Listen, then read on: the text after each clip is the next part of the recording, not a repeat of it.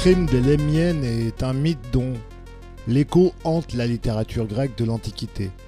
Cette légende raconte que les femmes de l'île de Lemnos, ayant négligé le culte d'Aphrodite, se virent affligées d'une mauvaise odeur par la déesse courroucée. Leurs époux se seraient alors détournés d'elles, leur préférant des captives rapportées de Thrace. Furieuses, les Lemniennes se seraient alors vengées en massacrant toute la gente masculine, père, époux et fils. Vidée de ces hommes, cette île vit ensuite les Argonautes débarquer. La mauvaise odeur ayant disparu comme par enchantement, les Lemniennes purent alors accueillir ces nouveaux arrivants avec des manifestations de joie et s'unir rapidement à eux pour repeupler l'île. Autre mythe grec plus connu, celui des Amazones. Selon Aristote, elles habitent les rives du fleuve Thermodon au nord de l'actuelle Turquie. Elles tueraient leurs enfants mâles ou les rendraient aveugles ou boiteux, pour ensuite les utiliser comme serviteurs. Pour assurer leur descendance, elles s'uniraient une fois par an avec des hommes, des peuplades voisines, dont elles choisissent les plus beaux. Grâce aux travaux de Georges Dumézil sur ces mythes, nous savons désormais qu'il ne s'agit ni de réalité historique, ni non plus de la marque ancienne d'un matriarcat chez les Grecs, thèse qui fut soutenue par certains chercheurs, notamment Johann Jacob Baroffen. Quoi qu'il en soit, ces fables résonnent dans notre esprit, à nous autres mâles européens post-modernes, comme le présage de ce qui pourrait nous attendre, Comment ne pas voir dans ce meurtre des pères et des époux, ainsi que dans l'accueil qui est fait à d'autres mâles venus du large, l'écho lointain d'événements actuels Pendant que les chiennes de garde appellent sur les réseaux sociaux à balancer son porc, toujours caractérisé sous les traits d'un mâle blanc et hétérosexuel, les masses considérables de migrants, dont 80% d'entre eux s'avèrent être des jeunes hommes, affluent vers l'Europe. Comme les Lémiennes, les mêmes qui s'acharnent contre leurs propres hommes, acclament dans un élan enthousiaste l'arrivée d'hommes étrangers. Pour les Grecs, le mythe des Lémiennes et des Amazones concentrait toutes les phobies fantasmées mêlées de réprobation que pouvait susciter chez eux l'hypothèse ou l'idée même d'une société matriarcale.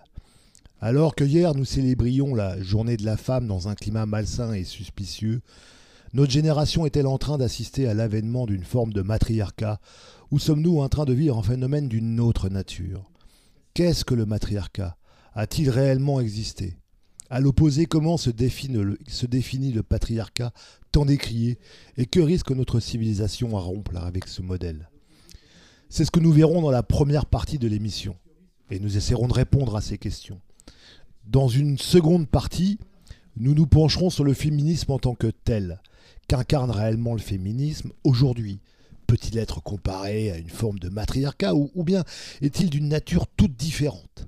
Un phénomène moderne ce soir, donc, nous accueillons sur ce sujet notre ami Sylvain, hein, euh, qui a déjà participé à euh, certaines euh, de nos émissions.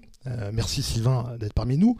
Tu es l'auteur d'abord d'un premier livre qui s'appelait Le sang du père, un meurtre cinématographique, donc sur la disparition progressive de la figure paternelle à travers une étude des films de Jacques Audiard. Ensuite, tu as, euh, euh, entre-temps, euh, fait un documentaire sur la crise économique grecque, hein, où tu es parti en, Grèce, un documentaire assez intéressant dans la, la, réalité en fait du vécu euh, que, peuvent euh, qu'ont eu à subir les Grecs sur, sur cette, euh, cette crise économique. tu as ensuite fait un, documentaire éponyme de ton premier livre, Le sang du père, un meurtre universel, donc qui présente l'histoire de la figure paternelle de sa naissance dans la tradition à son déclin dans la modernité en passant par ces différentes évolutions et son apogée médiéval. Donc là, c'était un documentaire où tu interviewais une série de, de personnalités intellectuelles ou de personnalités euh, euh, publiques hein, sur le sujet. Ça pouvait être aussi des, personnages politiques. Euh, tu as aussi fait un documentaire sur les chrétiens d'Orient, tourné en Syrie en novembre 2015. Ce documentaire synthétise les questions politiques, géopolitiques et spirituelles sur la survie des chrétiens dans cette région. C'était un voyage que tu avais fait avec Jean-Michel Jean Vernochet. Il y avait aussi euh, Youssef Indy Youssef Indy aussi qui, qui prenait, euh, qui intervenait dans le documentaire. Merci Sylvain de. Merci à toi, Karl, pour ton invitation. Et j'en profite pour dire bonjour à tout le monde et aux auditeurs. Et aussi euh, profiter de. Parce qu'on est le lendemain de la journée. Alors, c'est pas la journée de la femme, c'est la journée internationale de la lutte pour le droit des femmes. Et donc, à ce titre, je voudrais souhaiter une bonne soirée à toutes les mamans parce que le seul droit aujourd'hui qui, commence à être de plus en plus difficile pour les femmes, c'est d'être mère, c'est la maternité. Donc je souhaite une bonne soirée à toutes les mamans qui ont encore ce courage. Bon, bah, message reçu. Salut maman.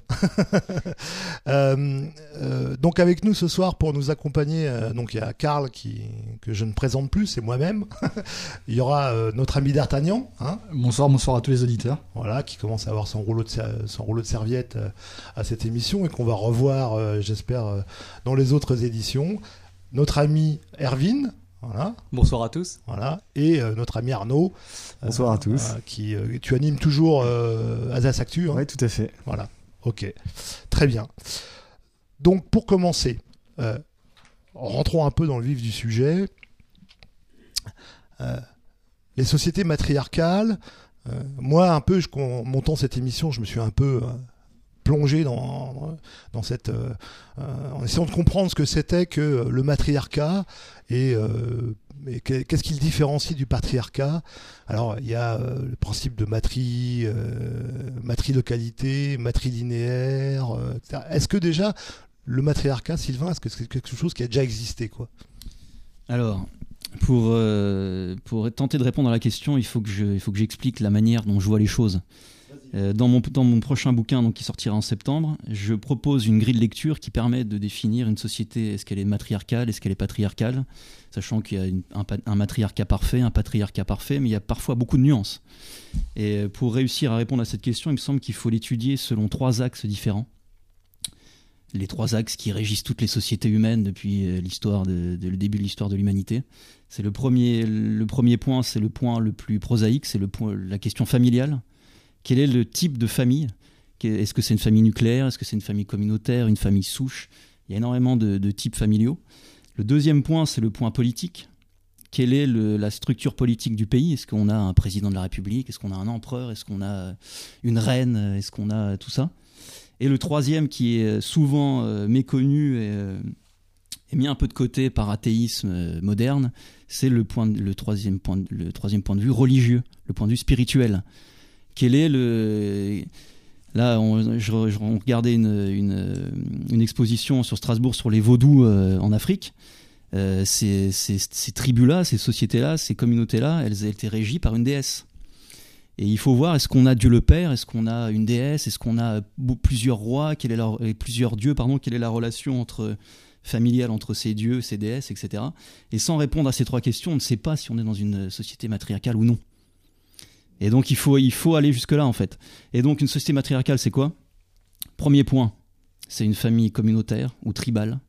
C'est-à-dire qu'il euh, y, a, y, a, beaucoup de, familles matriarcales où la notion de père n'existe pas. Euh, c'est souvent l'oncle maternel qui prend le rôle de la paternité sociale, on va dire, entre guillemets. Euh, je me permets de t'arrêter sur ce sujet puisque en fait dans, dans les sociétés euh, matrilinéaires, c'est-à-dire effectivement où c'est la mère qui transmet l'héritage, contrairement aux sociétés patrilinéaires, qui est une des caractéristiques du patriarcat, euh, certes la mère devient le pôle euh, central autour duquel va tourner la famille, mais le rôle de l'homme n'est pas absent quand même. Tout à fait, le rôle du masculin est présent, il y a même des sociétés matriarcales où le chef du clan, c'est un homme mais euh, c'est un chef symbolique en fait. C'est plus une espèce de d'ersat ou d'artefact, quelque chose qui symbolise un, pouvoir contre lequel on va pouvoir justement se retourner en cas de crise majeure dans la, dans la communauté. C'est souvent celui qu'on va sacrifier en fait euh, par rituel, par processus rituel euh, sacrificiel, pour permettre à la communauté de, de, trouver un autre cycle vertueux et de recommencer un nouveau cycle. Donc oui, la société ou la communauté matriarcale n'est pas anti-masculin. Simplement, le père n'existe pas en tant, en tant que nous, on le, on le connaît. Effectivement. Ce qui est intéressant aussi de regarder, parce que je, je regardais un peu l'exemple de la tribu des Mozuo en, Chine, hein, donc qui est présentée aujourd'hui un peu comme une sorte de société matriarcale.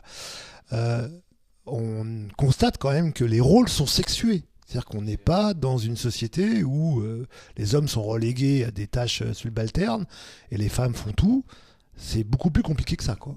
Et si on prend cette grille de lecture des trois points, c'est parfait parce que la famille de, nos amis euh, Mosuo, c'est une famille communautaire. Alors on vit dans, on appartient au clan de la mère, on vit dans la maison maternelle et euh, l'héritage se fait par la mère. Et c'est aussi matrilocal, c'est-à-dire qu'en cas de mariage, le, mari sera un invité dans la maison euh, de, la, de sa femme, Hein, c'est aussi c'est matrilinéaire et matrilocal. Donc le premier point est rempli. Le deuxième point politique, qui dirige la société de, nos amis, euh, eux Évidemment, ce sont des femmes, et c'est surtout une femme. C'est la, enfin, ce sont les plus âgées en fait, qui sont à la fois les prêtresses, les chefs politiques et les chefs de guerre, celles qui vont dire, euh, qui vont pas prendre les armes elles-mêmes, bien entendu, mais qui vont diriger les hommes vers la guerre.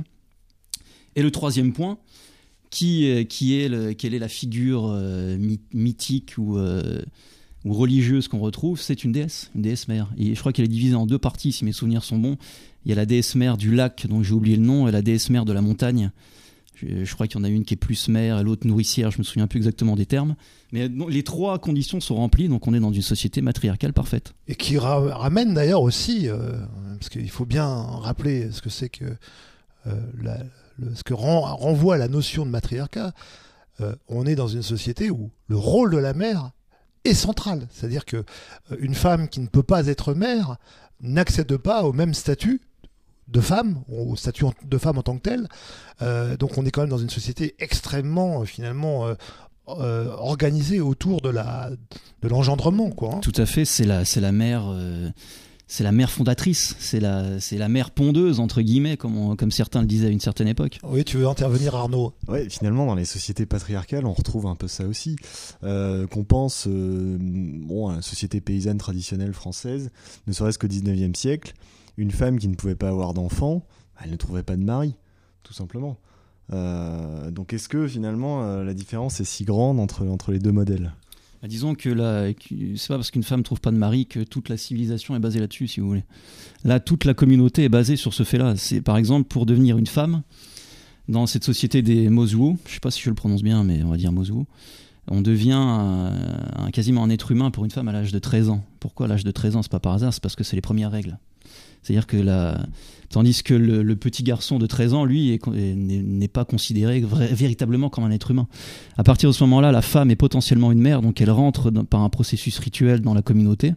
Et il y a un petit détail qui fait toute la différence, c'est qu'elle a les clés de sa propre chambre. Tandis que le, petit, le petit jeune homme, le petit garçon, lui, c'est quasiment un invité dans la maison maternelle. Donc là, toute la communauté, toute la civilisation est basée sur ce fait-là. Alors, ce qui est intéressant un peu d'analyser aussi, donc, tu parlais des DS mères, euh, etc. Euh, on a l'impression, en tout cas, quand on se penche un peu sur l'histoire de l'humanité et qu'on dépasse, euh, on remonte au-delà du néolithique, que finalement, toutes les sociétés humaines ont commencé par des, des hommages rendus à une déesse mère quoi. C'est quelque chose qu'on retrouve dans les civilisations occidentales grecques, euh, romaines, mais même euh, en Mésopotamie, euh, dans le monde arabe.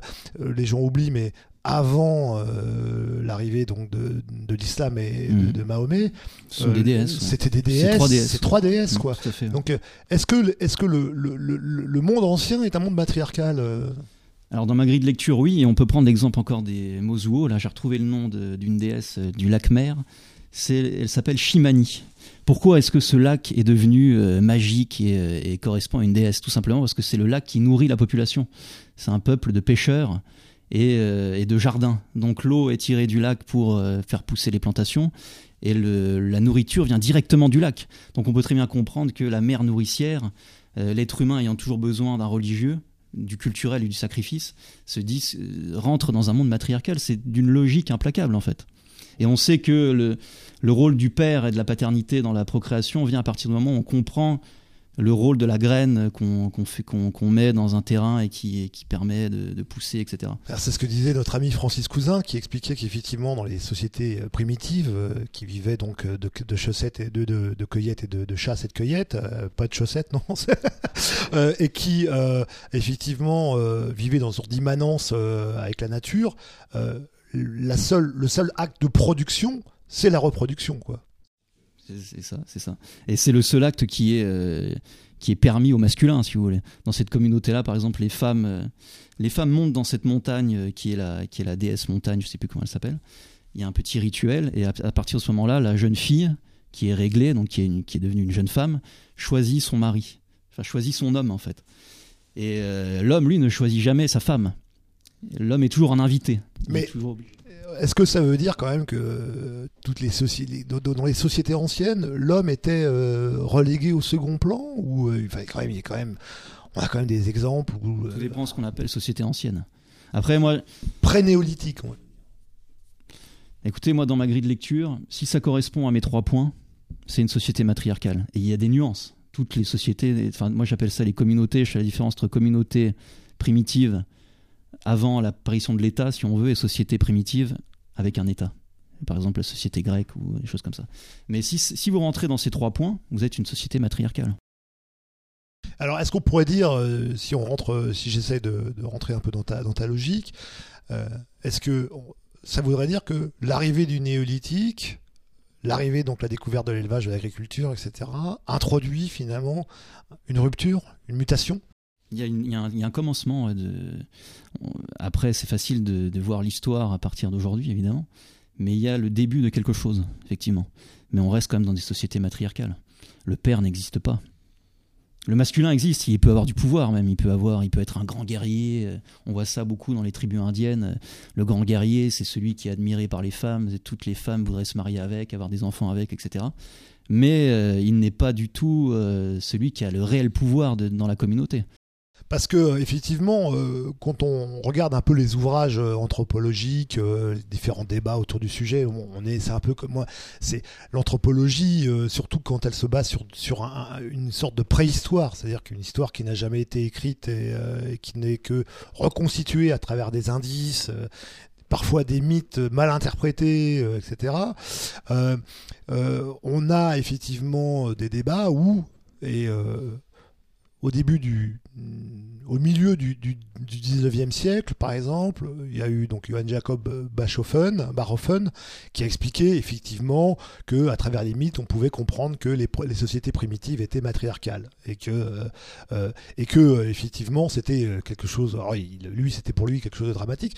Les féministes s'en sont emparés ont revendiqué en fait cette, cette au aube des temps hein, comme étant féminin, l'aube des temps étant au féminin, hein, selon elle.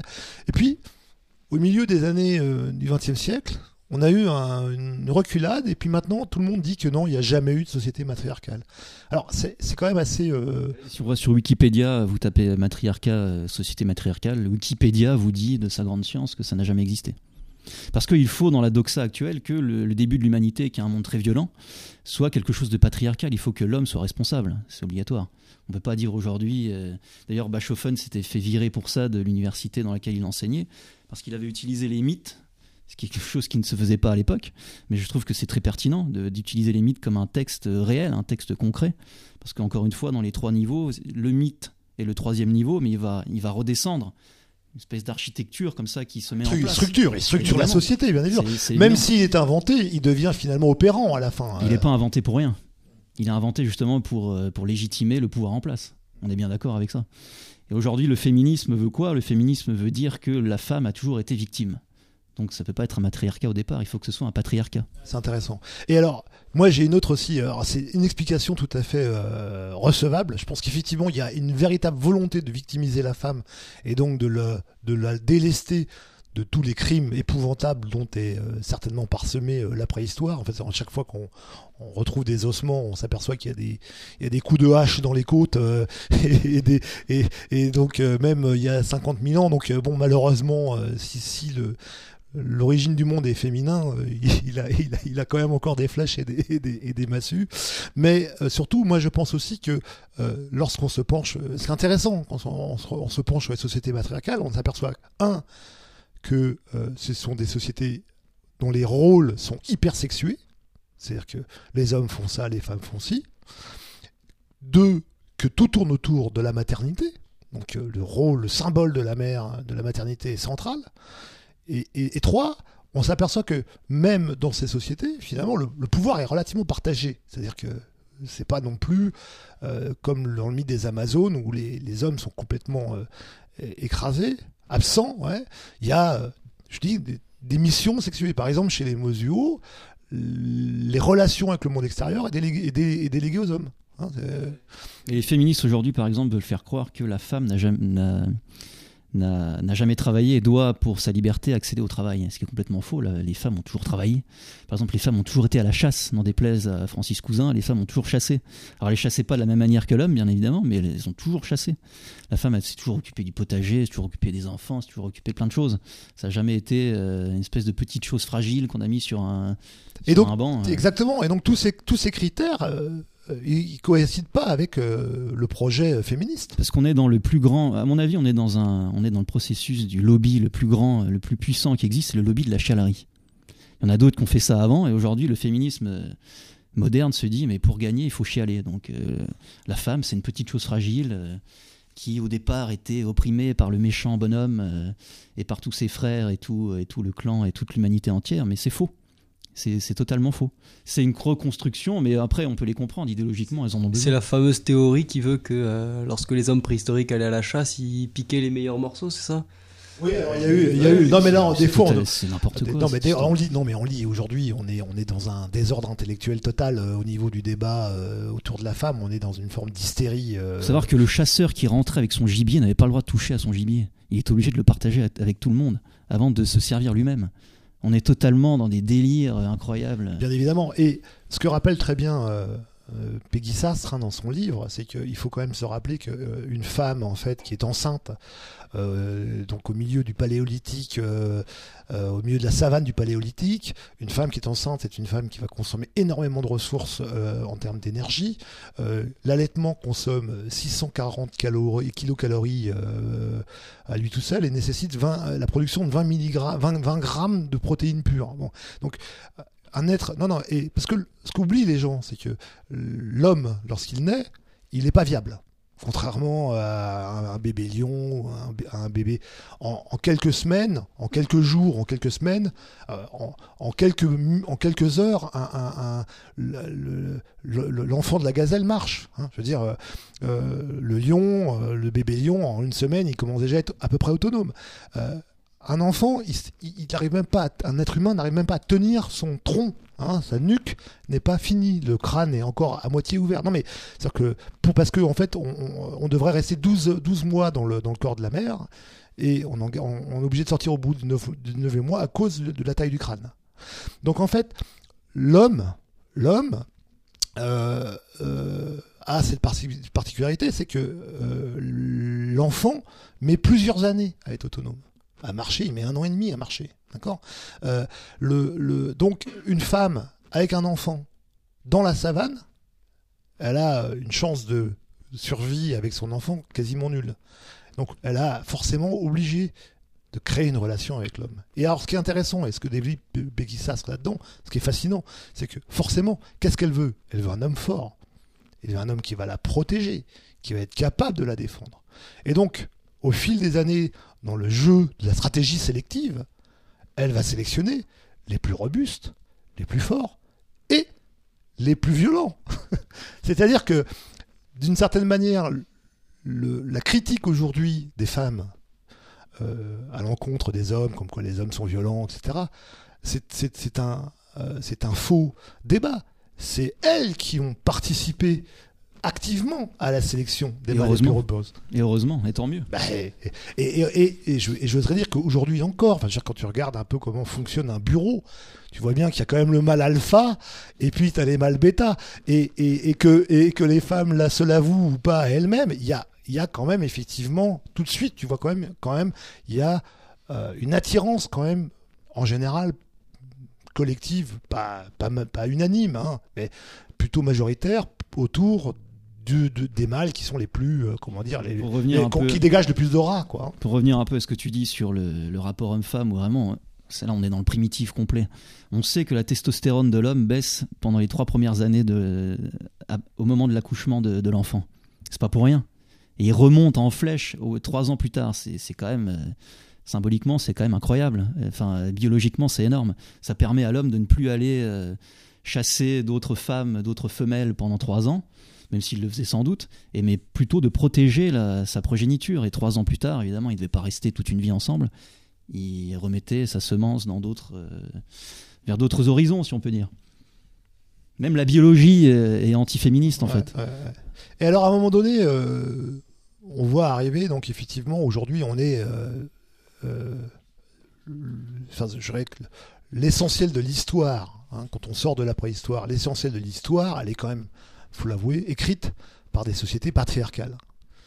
Euh, alors justement, une société patriarcale, qu'est-ce qui la différencie après euh, par rapport à une société matriarcale? À quel moment, en fait, euh, le, le qu'est-ce qui va est-ce que tu as, toi, quelque chose, bah, je reste, là-dessus? Je reste sur mes fameux trois niveaux qui sont, on peut, on peut pas y échapper.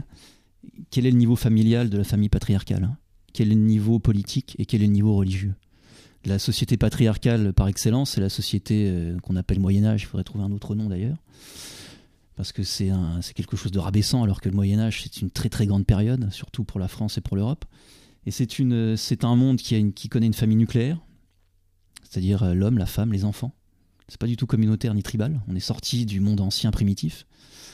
Euh, le niveau politique, c'est un roi. C'est pas du tout comme les rois pré-chrétiens les époux des déesses. Hein, je renvoie aux travaux de Michel Rouche là-dessus, euh, sur l'étymologie du mot roi, euh, qui veut dire en fait époux. Et en fait, les rois étaient, euh, quand ils étaient intronisés, ils recevaient la souveraineté d'une déesse par le sacrifice. Il devient le lieutenant du Christ, c'est-à-dire le lieutenant du Père, le représentant du Père. Et donc le troisième niveau, le niveau religieux, c'est Dieu le Père. Là, on est dans une société patriarcale parfaite si je peux me permettre, euh, la communauté n'a pas totalement disparu dans la société féodale. On a encore ce qu'on appelle la lignée. Et effectivement, euh, lorsqu'il y a un jugement, par exemple, toute la lignée est responsable. Donc on n'est pas dans, une, un type euh, père, mère, enfant, et on en reste là. En fait, les, les, les cousins, même éloignés, peuvent être tenus responsables des actes euh, d'une personne. Donc on, reste quand même dans une, dans une société communautaire. De toute manière, c'est une construction. Euh, dans mon bouquin, je répondrai à la question est-ce que la société patriarcale a réellement existé? Parce qu'au au final, plus j'avance dans mes travaux, et plus c'est une question qui reste en suspens. Parce que euh, c'est une construction d'arriver des communautés dont on a parlé jusqu'à une société patriarcale parfaite qui répond à ces trois points. C'est quelque chose qui n'est peut il y a peut-être une parenthèse avec un certain roi, je développerai ça dans le bouquin, euh, mais ça n'a peut-être pas duré très longtemps en fait. On veut un, nom ah, mais je peux pas tout dire, il faut, que les... il faut créer du suspense. Oui, parce que j'en profite aussi pour euh, rappeler que, donc, effectivement, tu, tu es en train d'écrire un livre euh, qui est pour toi un travail de longue haleine. Hein, passé. C'est 10, ans de travail. Ouais, ans de travail. Tu es en train d'écrire un livre qui va s'appeler. Alors, le titre est encore. Alors, le titre est provisoire, ça va s'appeler L'histoire du père, du matriarcat sacrificiel, qui est mon concept jusqu'au patriarcat catholique. Mais je parlerai aussi de, du monde actuel. Et donc, euh, dans l'écriture de ce livre, tu, tu, fais appel un peu à une, à une, une contribution participative. on peut donc précommander le livre Exactement. Et toi, ça te permet de, de Moi, ça me permet d'avoir du temps pour l'écrire. Voilà, exactement. Donc, euh, j'invite euh, les auditeurs à, euh, s'ils sont intéressés par ce, ce, genre de sujet, d'aller sur le site de, de Sylvain Durin. Donc, c'est quoi ton site de l'adresse? Sylvaindurin.fr. Sylvaindurin.fr, donc D-U.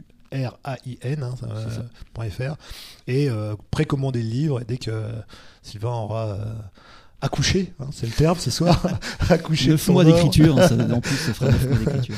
Voilà, tu, septembre. Euh, donc effectivement, donc là, euh, toi tu as pris le parti du, du patriarcat. Enfin, ah, personnellement Ouais. Alors dans mon bouquin, je dirais pas ce que mon avis n'a très, que très peu d'intérêt en fait. Mais personnellement, oui, je suis plus pour une société patriarcale, clairement, qu'une société matriarcale. Alors qu'est-ce, qu'est-ce qui lui donne, euh, qu'est-ce qui lui donne cet intérêt? Pourquoi tu vois un, un, un niveau euh, supérieur dans, dans, le, dans, le, processus civilisationnel quand on passe du matriarcat au patriarcat? Je reformule peut-être la, la, question de Karl. Euh, est-ce que tu as des vrais arguments pour choisir le patriarcat ou tu dis ça parce que tu es un homme? C'est une très bonne question. Je pense que c'est ça qui est assez paradoxal, c'est je pense l'intérêt du masculin euh, moderne, c'est-à-dire celui qui ne veut surtout pas fonder de famille, qui veut jouir sans entrave. Il faut surtout pas qu'il aille dans une société patriarcale parce que euh, il devra fonder une famille, il devra avoir son rôle de père devra être vraiment quasiment parfait. Et euh, le masculin en tant que tel, peut-être que dans nos instincts, on préférait même une société matriarcale parce qu'il y a de la guerre. On aime tous un peu la violence. Euh, il y a du, il y a du, voilà, tu peux passer d'une femme à une autre. c'est un peu un objet sexuel, etc. Ça, ça plaît beaucoup à la modernité masculine. Donc, c'est un sacerdoce en fait le patriarcat. C'est quelque chose qui te qui te structure et qui te, qui te cadre. et qui cadre la femme, qui cadre le père, qui cadre les enfants. C'est un cadre, c'est une société très cadrée en fait très structuré. Vas-y Arnaud, tu veux Effectivement, euh, quand on, quand on parle de patriarcat, généralement on a l'image de, de, la société où on a un pacha avec euh, euh, des dizaines de, servantes, etc. Mais c'est l'inverse. C'est l'inverse, c'est-à-dire que le, patriarcat, c'est une place où l'homme a un rôle, où il ne peut pas se soustraire. et si à un moment il lui arrive par exemple d'être servi par quelqu'un, euh, ça ne l'empêchera pas à un, autre moment de servir. Et donc, euh, il faut sortir de cette vision du patriarcat comme un, confort pour l'homme. Il y, a quand même une chose qu'il faut euh, noter, parce que tu parles du patriarcat catholique. Alors, il y a effectivement donc des, sociétés patriarcales qui s'installent, qui se qui vont, euh, je dirais, globalement euh, disséminer sur le monde, sur toute la planète, hein, être le modèle dominant en fait de référence. Hein, mais toutes ces sociétés sont polygames, quasiment. Et pour moi, c'est pas du patriarcat du coup. Ben voilà. Alors, alors je pense qu'en fait, il y a une grosse erreur dans, le, dans ces définitions-là. parce qu'on a oublié à chaque fois un. Si vous voulez, il y a trois niveaux, à chaque fois on en oublie un parce que ça nous arrange bien, parce que c'est facile en fait. Vous voyez par exemple, euh, le père apparaît, hop, c'est du patriarcat. Ou euh, tiens, euh, religion catholique, allez, c'est facile, patriarcat. Ou tiens, un roi arrive, donc c'est le pouvoir de l'homme, patriarcat. Non, il faut que les trois points correspondent. Et c'est évident que c'est un travail énorme parce que il y a beaucoup de nuances. Donc pour arriver à un patriarcat sur ces trois points, c'est très très très compliqué. Parce que je, te coupe la parole, je la donne après Arnaud, parce que je, suis mon idée hein. euh, dans euh, ce qui rend la singularité du patriarcat catholique, hein, pour reprendre ton terme, c'est la, monogamie, qui est au fond quelque chose d'unique, parce que seul le christianisme euh, défend la monogamie. Oui, c'est le modèle, parce qu'il y a le modèle. Mais est-ce qu'on n'est pas déjà. C'est, pour toi, ça, c'est l'absolu critère du patriarcat? Non, non, parce qu'il faut que les trois niveaux correspondent. Donc c'est pas c'est pas obligatoire. Il y a des sociétés en Afrique que j'ai rencontrées dans mes différents documentaires qui sont devenues monogames parce que l'occidentalisation de, ces pays, etc. Mais qui sont pas du tout des sociétés patriarcales, pas du tout. Mais qui sont devenues monogames par obligation parce qu'il fallait faire comme euh, comme la métropole, comme ils disent encore aujourd'hui, euh, et, n'avoir qu'une seule femme. Et puis parce que ça les arrange bien, parce qu'avoir plusieurs femmes, c'est très très compliqué. Euh, et, la polygamie, c'est quelque chose de, qui permettait en fait à l'homme de montrer qu'il était fort et de pouvoir devenir chef de village. Ça n'a jamais été un truc pour dire regardez, euh, j'ai trois, j'ai, trois ou quatre femmes, c'est génial. Non, non, c'est, une souffrance pour beaucoup d'hommes en Afrique d'avoir plusieurs femmes. C'est un, qu'ils vont en faire trois fois plus, quatre fois plus, cinq fois plus. Vous êtes esclave en fait de votre condition. En quoi, par exemple, la société romaine, avec le pater familias, avec l'empereur, euh, donc le pouvoir, euh, politique euh, des hommes, et un système religieux avec Jupiter, donc un, dieu et non pas une déesse euh, ne correspondrait-il pas à une société euh, Oui, il y a plusieurs dieux effectivement, mais on trouve une certaine hiérarchie entre ces dieux avec à la tête, on va dire, du, panthéon, on peut le dire, euh, Jupiter, quoi, donc un dieu masculin. Tout à fait, et ça montre que c'est pas parce qu'il y a un dieu masculin ou le règne de l'homme qu'on est dans du patriarcat en fait. Parce que regardez bien c'est un peu ce qu'on avait vécu avec la Renaissance ou même au 19e siècle avec euh, ce qu'on a appelé le patriarcat d'ailleurs, qui est pour moi du patriarcat dégénéré. C'est regarder le statut de la femme. La femme est infantilisée. C'est plus une femme, c'est un enfant. Elle n'a plus le droit de rien. Le patriarcat, c'est pas ça du tout. Le patriarcat, ça régule plein de choses, mais ça ne met pas du tout la femme en infériorisation par rapport à l'homme. Ça met la, femme en complémentarité de l'homme. Et c'est pas du tout ce qu'on a euh, dans l'Empire romain ou au 19e siècle. Et d'ailleurs, les féministes euh, se servent beaucoup de ce 19e siècle et du pater familias pour dire regardez, les méchants hommes, on n'avait pas, on pas de chéquier, on n'avait pas le droit de travailler, on n'avait pas le droit de ceci, pas le droit de cela. Nous, aujourd'hui, on veut se libérer par le chéquier. Quoi. Alors que c'est du patriarcat dégénéré. D'après ma grille de lecture, encore une fois. Hein. Parce que euh, on peut pas quand même nier que euh, je sais que toi tu as, une lecture extensible hein, du, du, matriarcat. Je l'appelle matriarcat sacrificiel en fait. Ouais. C'est pour, c'est peut-être pour ça qu'il y a un malentendu. Parce que t'as tendance un peu à avoir du matriarcat. Alors c'est marrant parce que moi j'ai toujours euh, cru que la société grecque, en tout cas euh, classique, hein, peut-être euh, primitive, j'en sais rien, mais la Grèce antique classique, hein, la, période, la période faste hein, que de, de, de, la Grèce antique, et qu'on quand même considéré comme une société patrilinéaire. C'est considéré. Oui, c'est patrilinéaire, ça c'est vrai. C'est patrilinéaire. On est presque sur la famille souche. euh, euh, Famille souche, c'est pas, c'est pas une famille patriarcale. Ah ouais, d'accord. Ouais, ouais. Eh Ouais. oui, famille souche, c'est l'autorité d'un homme qui a une, une famille très élargie, qui gère un peu ses, qui gère un peu tout le monde. C'est la figure de l'homme autoritaire. C'est ce qu'on a au Japon, par exemple, Ouais. ou en Allemagne. euh, En peut-être- Allemagne, peut-être ouais, plus maintenant, parce que je pense que Non, c'est mort, ça c'est mort. Mais en Allemagne, on a eu ça. Et regardez les familles souches euh, allemandes, elles donnent quoi? Elles donnent le féminisme allemand. Le féminisme allemand, c'est un féminisme très très très rude. Euh, Parler avec un homme allemand, euh, et c'est à la maison, il parle pas. hein. C'est la femme qui dirige. Et non, non, la famille souche, c'est pas du tout une famille patriarcale, c'est une, c'est une confusion. Mais ce qui est tout à fait normal. Parce que les. Et là, j'aime bien le travail d'Emmanuel Todd parce que je trouve qu'il a, il a évolué sur cette question et il l'appelle plus famille euh, patriarcale, il l'appelle famille communautaire maintenant. Dans son dernier livre, il dit plus tout à fait, patriarcal, ouais, ouais. il dit communautaire. Tout et je trouve qu'il a tout à fait raison. Il a, je pense qu'il a compris le, subterfuge qui était dans, enfin le, petit défaut qui était dans, ce terme de patriarcal pour famille souche, en tout cas. Définissons, hein, pas euh, je juste, je te donne la parole après Arnaud. Euh, une famille communautaire, c'est une famille qui va vivre en fait autour du, du clan, euh, du pôle familial, qui va être même, qui va avoir une dérive endogame, c'est-à-dire qui va presque se marier entre cousins, etc. Ça, c'est une famille euh, euh, communautaire. À l'opposé, on a la famille nucléaire, qui est euh, la famille où les enfants vont euh, vont être vont se disperser et se couper en fait couper du, du, du Ce qui du- est la famille patriarcale, la famille nucléaire. D'accord. Ok. Le premier fils prend l'héritage et les autres sont euh, sommés de, de partir dans le village de leur femme, en gros, c'est ça, pour refonder une famille. Une Alors ça, c'est ce qu'il appelle la primogéniture, ça. Tout à fait. ouais. Voilà. Ouais. ouais, Ok. Donc la société euh, nucléaire pri- avec euh, avec primogénité. Ouais, d'accord. Ouais, ouais.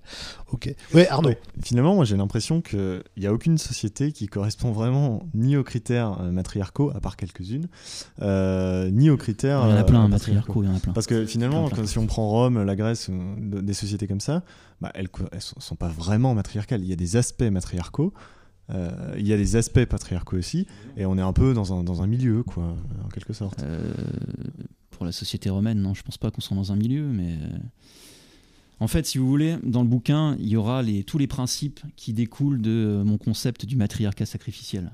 Il y en a une dizaine, un peu plus d'une dizaine. Et l'Empire romain, il y en a au moins 8 sur 15, voire plus. Je me souviens plus exactement du, du chiffre, mais il y en a énormément. Et euh, je sais plus quelle était exactement votre question. Que, ré- que- y a- oui, les, les, soci- les communautés matriarcales, il n'y a que ça. Lisez n'importe quelle monographie de n'importe quel continent sur euh, les Argonautes euh, du Pacifique, les Indiens euh, ou autres, euh, ou les Indiens ou autres.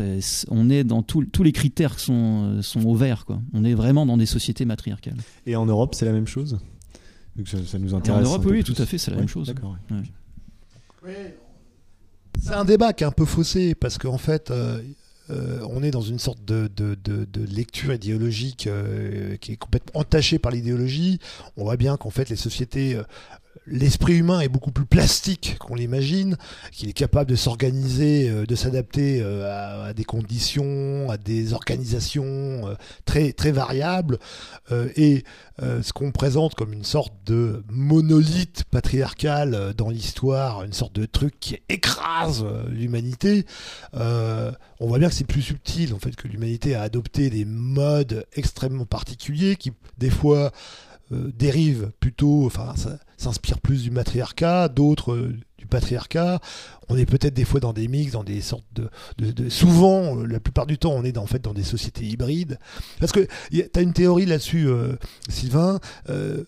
tout le monde est d'accord pour dire que les sociétés arabo-maghrébines euh, sont euh, des sociétés super patriarcales, quoi. Et toi, en fait, patriarcal, tu dis ou Patriarcal, matriarcal patriarcal. C'est ce qui nous est dit. Ouais. ouais, ouais. Et toi, tu dis, ça c'est les apparences, mais dans la réalité anthropologique, c'est autre chose. C'est totalement autre chose. Et je reviens juste avant à ce que tu as dit, parce que c'est tout à fait vrai. Je donne un exemple. La communauté primitive des Indiens d'Amérique s'appelle les Hopis. Euh, C'est une société matriarcale. Les trois niveaux euh, sont, euh, sont ouverts complètement. Et quel est le dieu suprême de cette société? C'est le soleil, qui est quand même le symbole du père par, par excellence. Mais c'est pas parce que vous adorez le soleil que vous êtes une société patriarcale. C'est en, en, ça, en fait, que j'espère que mon livre pourra permettre de sortir de ces clichés. Pas parce que vous adorez la Lune que vous êtes une société euh, matriarcale tout de suite. Il faut creuser beaucoup plus que ça. Quoi. Et effectivement, le monde musulman, il y a plusieurs indices. le premier indice, tu l'as donné tout à l'heure, c'est les trois déesses qui, sont, euh, qui vont créer en fait l'islam. Euh, avant vraiment le, le, côté de dire bah voilà il faut absolument avoir un dieu unique pour copier le, judaïsme sinon on va pas on va pas gagner mais il y a, y a, clairement trois déesses quoi hein, qui sont en gros la déesse de la guerre, la fertilité, et puis euh, je sais plus c'était quoi la, troisième. Mais euh, regardez le premier niveau des familles musulmanes, il n'y a pas plus tribal.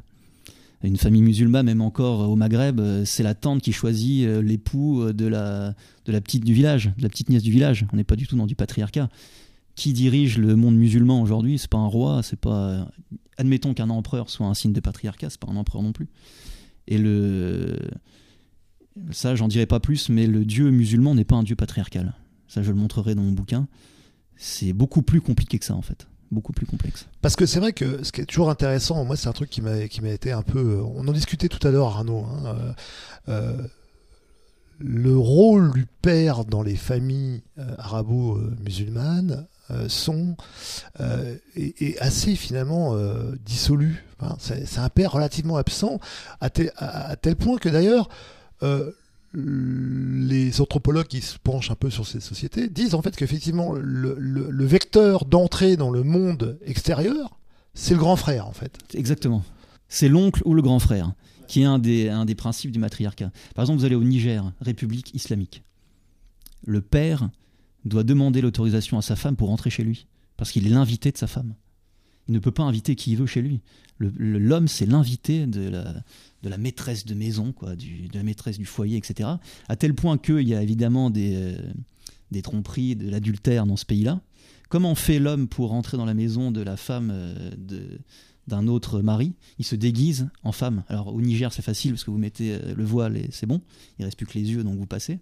Mais voilà, c'est un exemple. Vous, vous diriez, le Niger, c'est une société patriarcale parce qu'il y a beaucoup de violence, il y a beaucoup de, voilà, la femme est quand même euh, vachement cloisonnée dans son voile justement, mais c'est pas du tout le cas.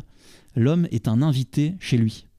Oui, ah, parce qu'il y, y, a un peu finalement euh, une sorte de, stratégie de matamor. Donc en fait, on aurait une société qui se prétend matriarcale dans, euh, dans, ces institutions, avec une sorte de de, de, dire, de, machisme exacerbé et voire même des fois dans des moments dans des situations de crise. Euh, clairement euh, des, des, humiliations euh, infligées aux femmes pour finalement cacher une réalité anthropologique à l'intérieur du foyer familial où c'est quand même finalement Bobonne euh, qui, qui, Non, mais tu vois ce que je veux dire C'est finalement. Ouais, mais tout à fait. Vas-y, Arnaud. Ouais, il y avait les, les jouets de l'immigration en France font qu'on n'a on a pas besoin d'aller au Niger euh, pour voir ça. Euh, vous, vous, avez euh, tout un tas de familles euh, musulmanes et notamment arabo-musulmanes en, en, France où il y a une véritable déification de la, de la mer. Euh, si vous écoutez, euh, ça n'a pas beaucoup d'intérêt, mais si vous écoutez euh, des chansons de rap, si vous écoutez ce que disent ces, ces gens, surtout, on peut toucher à tout sauf à la mer. La mer, c'est vraiment le, le, pilier central, c'est le, le, seul sacré quasiment de, de, ces les, les, seules personnes qui arrivent à, à endiguer quelques émeutes dans les banlieues, c'est les mers. Ouais, on a vu, on a récemment un, mouvement de mer euh, euh, pour le, jour de l'an. Alors c'était dans une banlieue parisienne, je crois, où elle disait euh, bon, bah, on va on essayer de, passer un, jour de l'an calme. Et en fait, c'est uniquement parce que ces maires se sont mobilisés que il n'y a pas eu de voiture brûlée. Alors évidemment, les journalistes s'en félicitaient. Mais on est loin du rap de l'époque. On, c'est pas le sujet de, ce soir, mais le rap de l'époque du Nick ta. On on est passé à, l'opposé. Hein. Le rap, c'est vraiment islamisé complètement et les valeurs de, l'islam sont dans, cette culture musicale. Alors qu'avant c'était plus euh, américain, hein, le côté Nick ta mère. Euh, oui, parce que ce qui est, intéressant d'observer, c'est que finalement, euh, si je, développe en fait ta, théorie, c'est qu'en fait le, patriarcat est effectivement exigeant pour le père et impose finalement de jouer le rôle du connard dans la famille. C'est-à-dire que c'est lui qui va euh, imposer aux enfants euh, une certaine autorité, une certaine verticalité, qui va cadrer les enfants, qui va aussi les arracher de euh, l'amour asphyxiant de la mère. et qui va finalement leur permettre d'entrer dans le monde de la discipline. Et ce qu'on observe finalement dans les banlieues, c'est-à-dire ce sorte de chaos permanent, c'est effectivement c'est l'inverse du patriarcat. C'est la marque, la trace qu'il n'y a pas de père dans ces sociétés, quoi. Il n'y a pas eu de division. En fait, le, père, c'est celui qui va diviser. C'est pas du tout celui qui rassemble. L'image du père, c'est celui qui, divise. Il, coupe en deux, il dit ce qui est bien, ce qui est mal, euh, ce qu'il faut faire, ce qu'il faut pas faire, le bon grain de livret, etc. Et effectivement, dans les banlieues euh, françaises, malheureusement, on peut dire françaises quand même, il n'y a pas du tout ce, côté-là. Imaginez que les, gamins de ces, euh, de ces cités ont brûlé brûlent leur propre voiture, leur propre bibliothèque, leur propre pharmacie. Enfin, c'est, on est dans un monde qu'on peut revoir, qu'on peut voir en Afrique, par exemple. Hein. Euh, les, petits blancs qui font des, euh, comme ils les appellent là-bas, qui font de l'humanitaire, qui, qui font d'une bibliothèque. Je l'ai vu de mes yeux, ça. Vous fondez une bibliothèque, euh, vous revenez un an après, il n'y a plus rien, tout est cramé, les, livres, personne ne les a lus, ils servent à faire je sais pas quoi. Mais on n'est pas du tout dans le monde du père, de celui qui va dire non, stop, non. Celui qui représente la loi qui dit non, qui sépare. Euh, est-ce que le, phénomène des familles monoparentales qui touche particulièrement les banlieues, euh, dans les banlieues on a, on a, beaucoup de femmes qui élèvent leurs enfants seuls parce que les, les, pères s'en vont en fait, ils veulent pas assumer euh, cette, cette charge-là. Est-ce que c'est propre finalement à cette, cette nouvelle sous-culture banlieusarde ou c'est issu des sociétés d'immigration? C'est-à-dire ça vient, ça vient beaucoup de là effectivement, l'immigration ramène beaucoup de néo-matriarcat. Mais en Afrique, c'est plus simple parce que toute la société est basée là-dessus. C'est-à-dire que l'enfant, à partir du moment où il, sait marcher, il est un peu à tout le monde. Il, euh, peut se faire rincer par, euh, par le passant parce que euh, pisse ou il faut pas ou je ne sais quoi. Et en fait, il appartient à tout le monde, si vous voulez. Mais c'est vrai que le père en tant que tel, alors il y a la figure du, prêtre un peu mi-protestant, mi mi-animiste, qui est quand même une figure importante. Mais, euh, mais le père en tant que tel, non, il n'a pas vraiment de rôle comme on, comme on le connaît euh, chez nous. C'est communautaire, tribal. Ouais, donc c'est intéressant.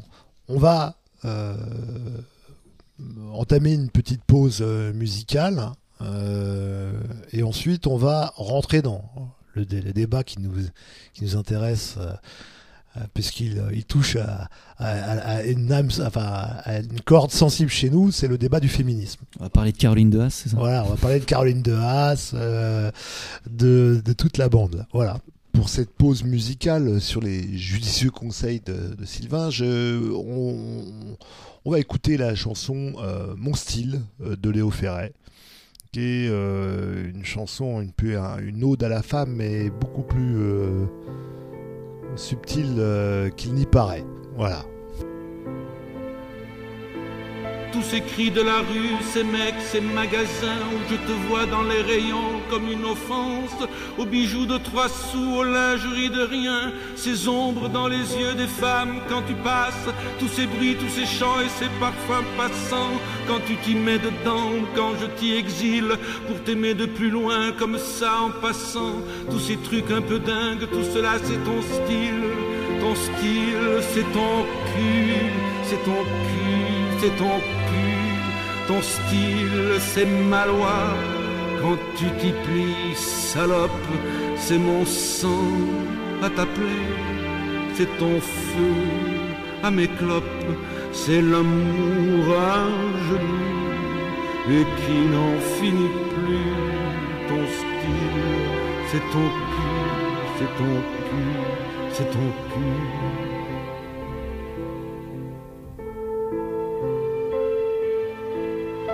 Ces ports de la nuit, ce monde qu'on voudrait bien, et puis qu'on ne veut plus dès que tu me fais signe au coin d'une réplique, enfoncé dans ton bien par le sang de ma grappe et le vin de ta vigne, tout cela se mêlant en mémoire de nous dans ce monde perdu de l'an 80 000, quand nous n'y serons plus et quand nous renaîtrons, tous ces trucs un peu fous, tout cela c'est ton style, ton style, c'est ton c'est ton cul, ton style, c'est ton droit. Quand j'ai droit à ton style, c'est ce jeu de l'enfer, de face et puis de pile. C'est l'amour qui se tait quand tu ne chantes plus. Ton style, c'est ton cul, c'est ton cul, c'est ton cul.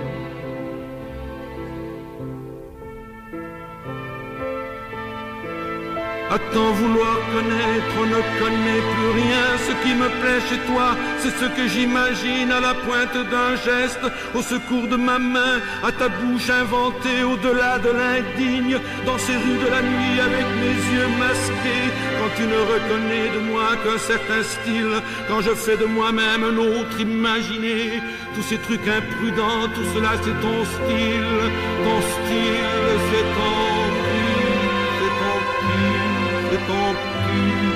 ton style, c'est ta loi.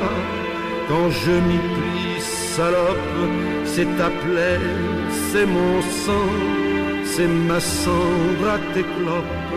Quand la nuit a jeté ses feux et qu'elle meurt, ton style, c'est ton cœur, c'est ton cœur, c'est ton cœur.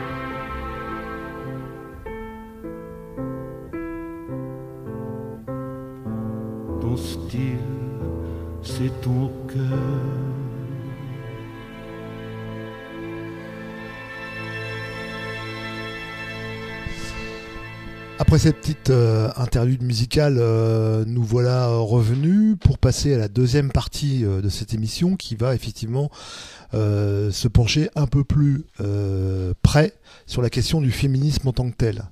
Le féminisme, effectivement, c'est un peu aujourd'hui euh, un peu la, le pont ânes. Tout le monde est féministe.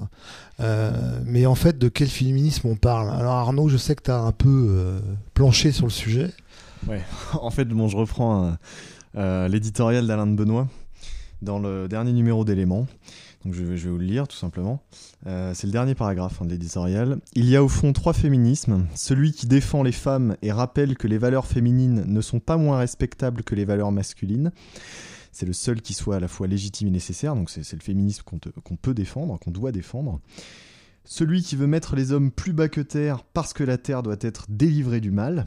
Hein, donc là on, on est sur euh, La misandrie, Ouais, c'est le- euh, ce qui fait dire à Delphine Ernotte euh, il faut virer l'homme blanc de plus de 50 ans hétérosexuel de la télévision française.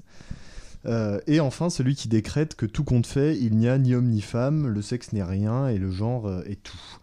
Et donc, euh, Il y a aussi celui, euh, moi, que j'appellerais le, féminisme égalitaire. C'est-à-dire que euh, il y a effectivement le féminisme qui se confond maintenant de plus en plus avec la théorie du genre, mais il y a le féminisme qui revendique une égalité parfaite entre les hommes, qui est, je dirais, peut-être la transition, le, le, passage à celui qui est ultime, sur qui non, il n'y a plus d'hommes ni de femmes, mais euh, cette volonté égalitariste, elle elle est aussi une définition du féminisme. Et d'ailleurs, elle est souvent euh, quand on, discute avec des, femmes euh, au quotidien, euh, c'est souvent d'ailleurs un, peu la confusion. Donc, il y a effectivement, bon, les valeurs des femmes sont louables, il y a la femme incarne un certain nombre de qualités qu'il n'est pas question de, dénigrer, au contraire.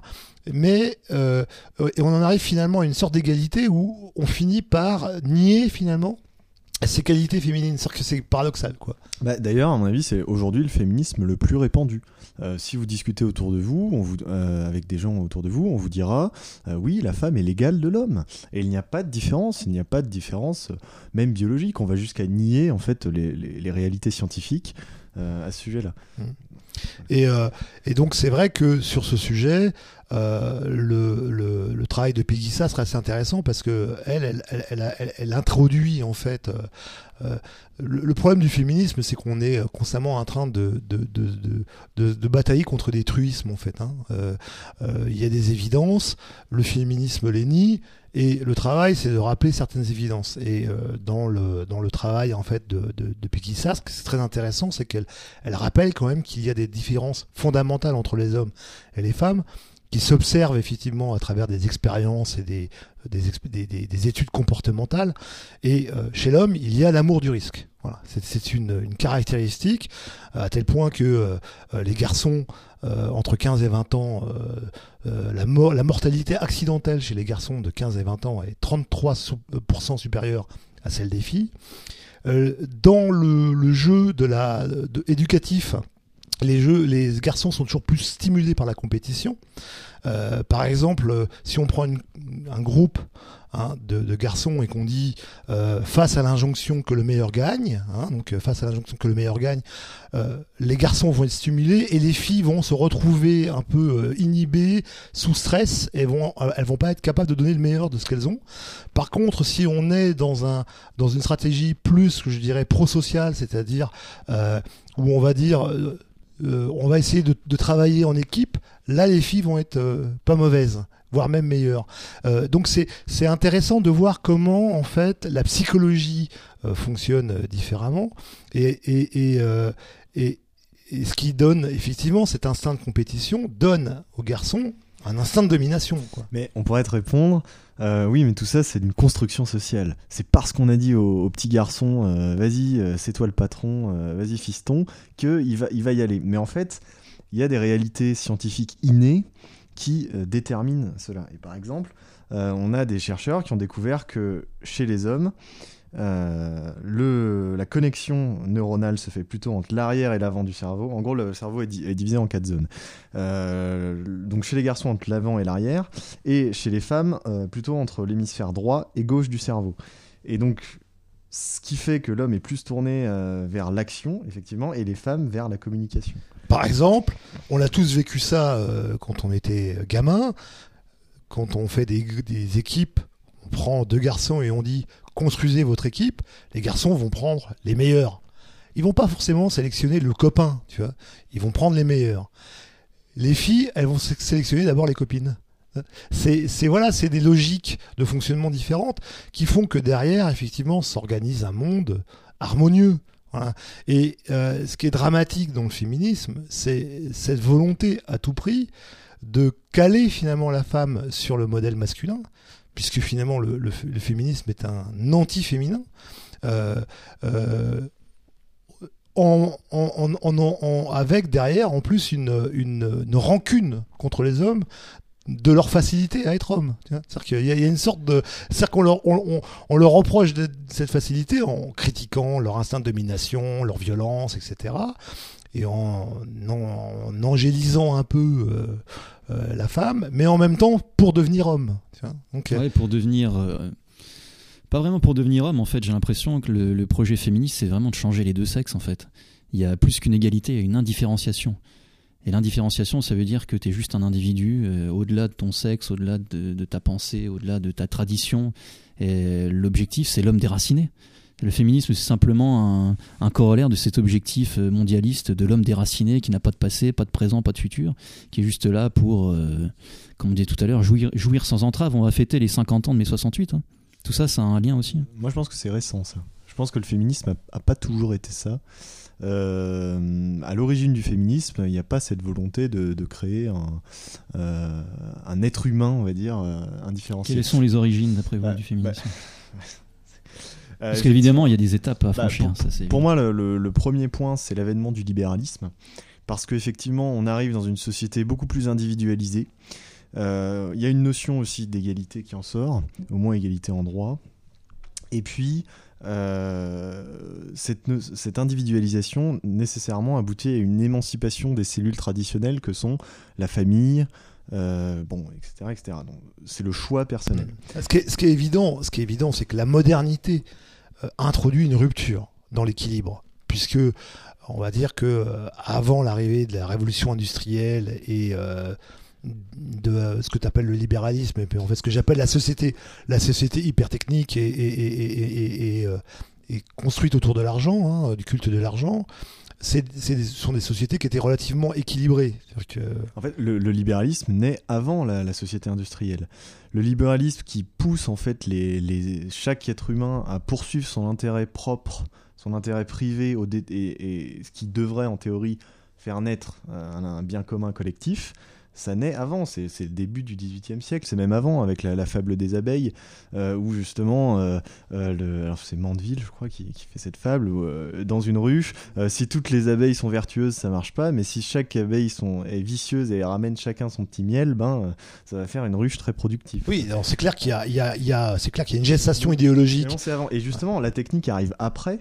Et là, il y a une rupture fondamentale avec la, la révolution industrielle, puisque d'un coup d'un seul, euh, la femme qui était nécessaire à la vie, euh, on va prendre euh, l'exemple simple hein, d'une ferme en Bourgogne au 19e siècle, elle était nécessaire à cette vie. Pourquoi? Parce que ben, y avait besoin d'elle pour lier les blés à la moisson, pour, tu le disais, tenir le potager, pour gérer les œufs de la basse-cour, les vendre, elle gérait la bourse, etc. Et, un foyer sans femme, c'est un foyer qui dépérissait. Et puis d'un coup d'un seul, avec la modernité technique, euh, on n'a plus besoin de ça. Parce que tout est passé par le salariat, tout est passé par euh, la machine aussi. Donc évidemment, ben, euh, la femme n'avait plus besoin d'aller laver le linge. Évidemment, ben, il y a une machine à laver, donc on n'a plus qu'à tourner un bouton et ça, marche. Et donc là, il y, a eu, une vraie rupture. Il y a, une, dissociation, une, rupture dans l'équilibrage des rôles sur lequel l'humanité avait réussi à trouver son équilibre. Les hommes se sont retrouvés à entasser dans des grandes métropoles, mégalopoles euh, de production industrielle. Et la femme, là, effectivement, comme le dit très bien d'ailleurs Olivier Ray hein, dans, un, dans un interview euh, euh, donné à l'Institut Iliade ou un pseudopode, un truc à, peu près associé à, l'Institut Iliade, très proche en tout cas. Euh, le, des conneries, hein, mais je sais pas, je sais pas, mais c'est comme, comme ça que j'avais cru le comprendre.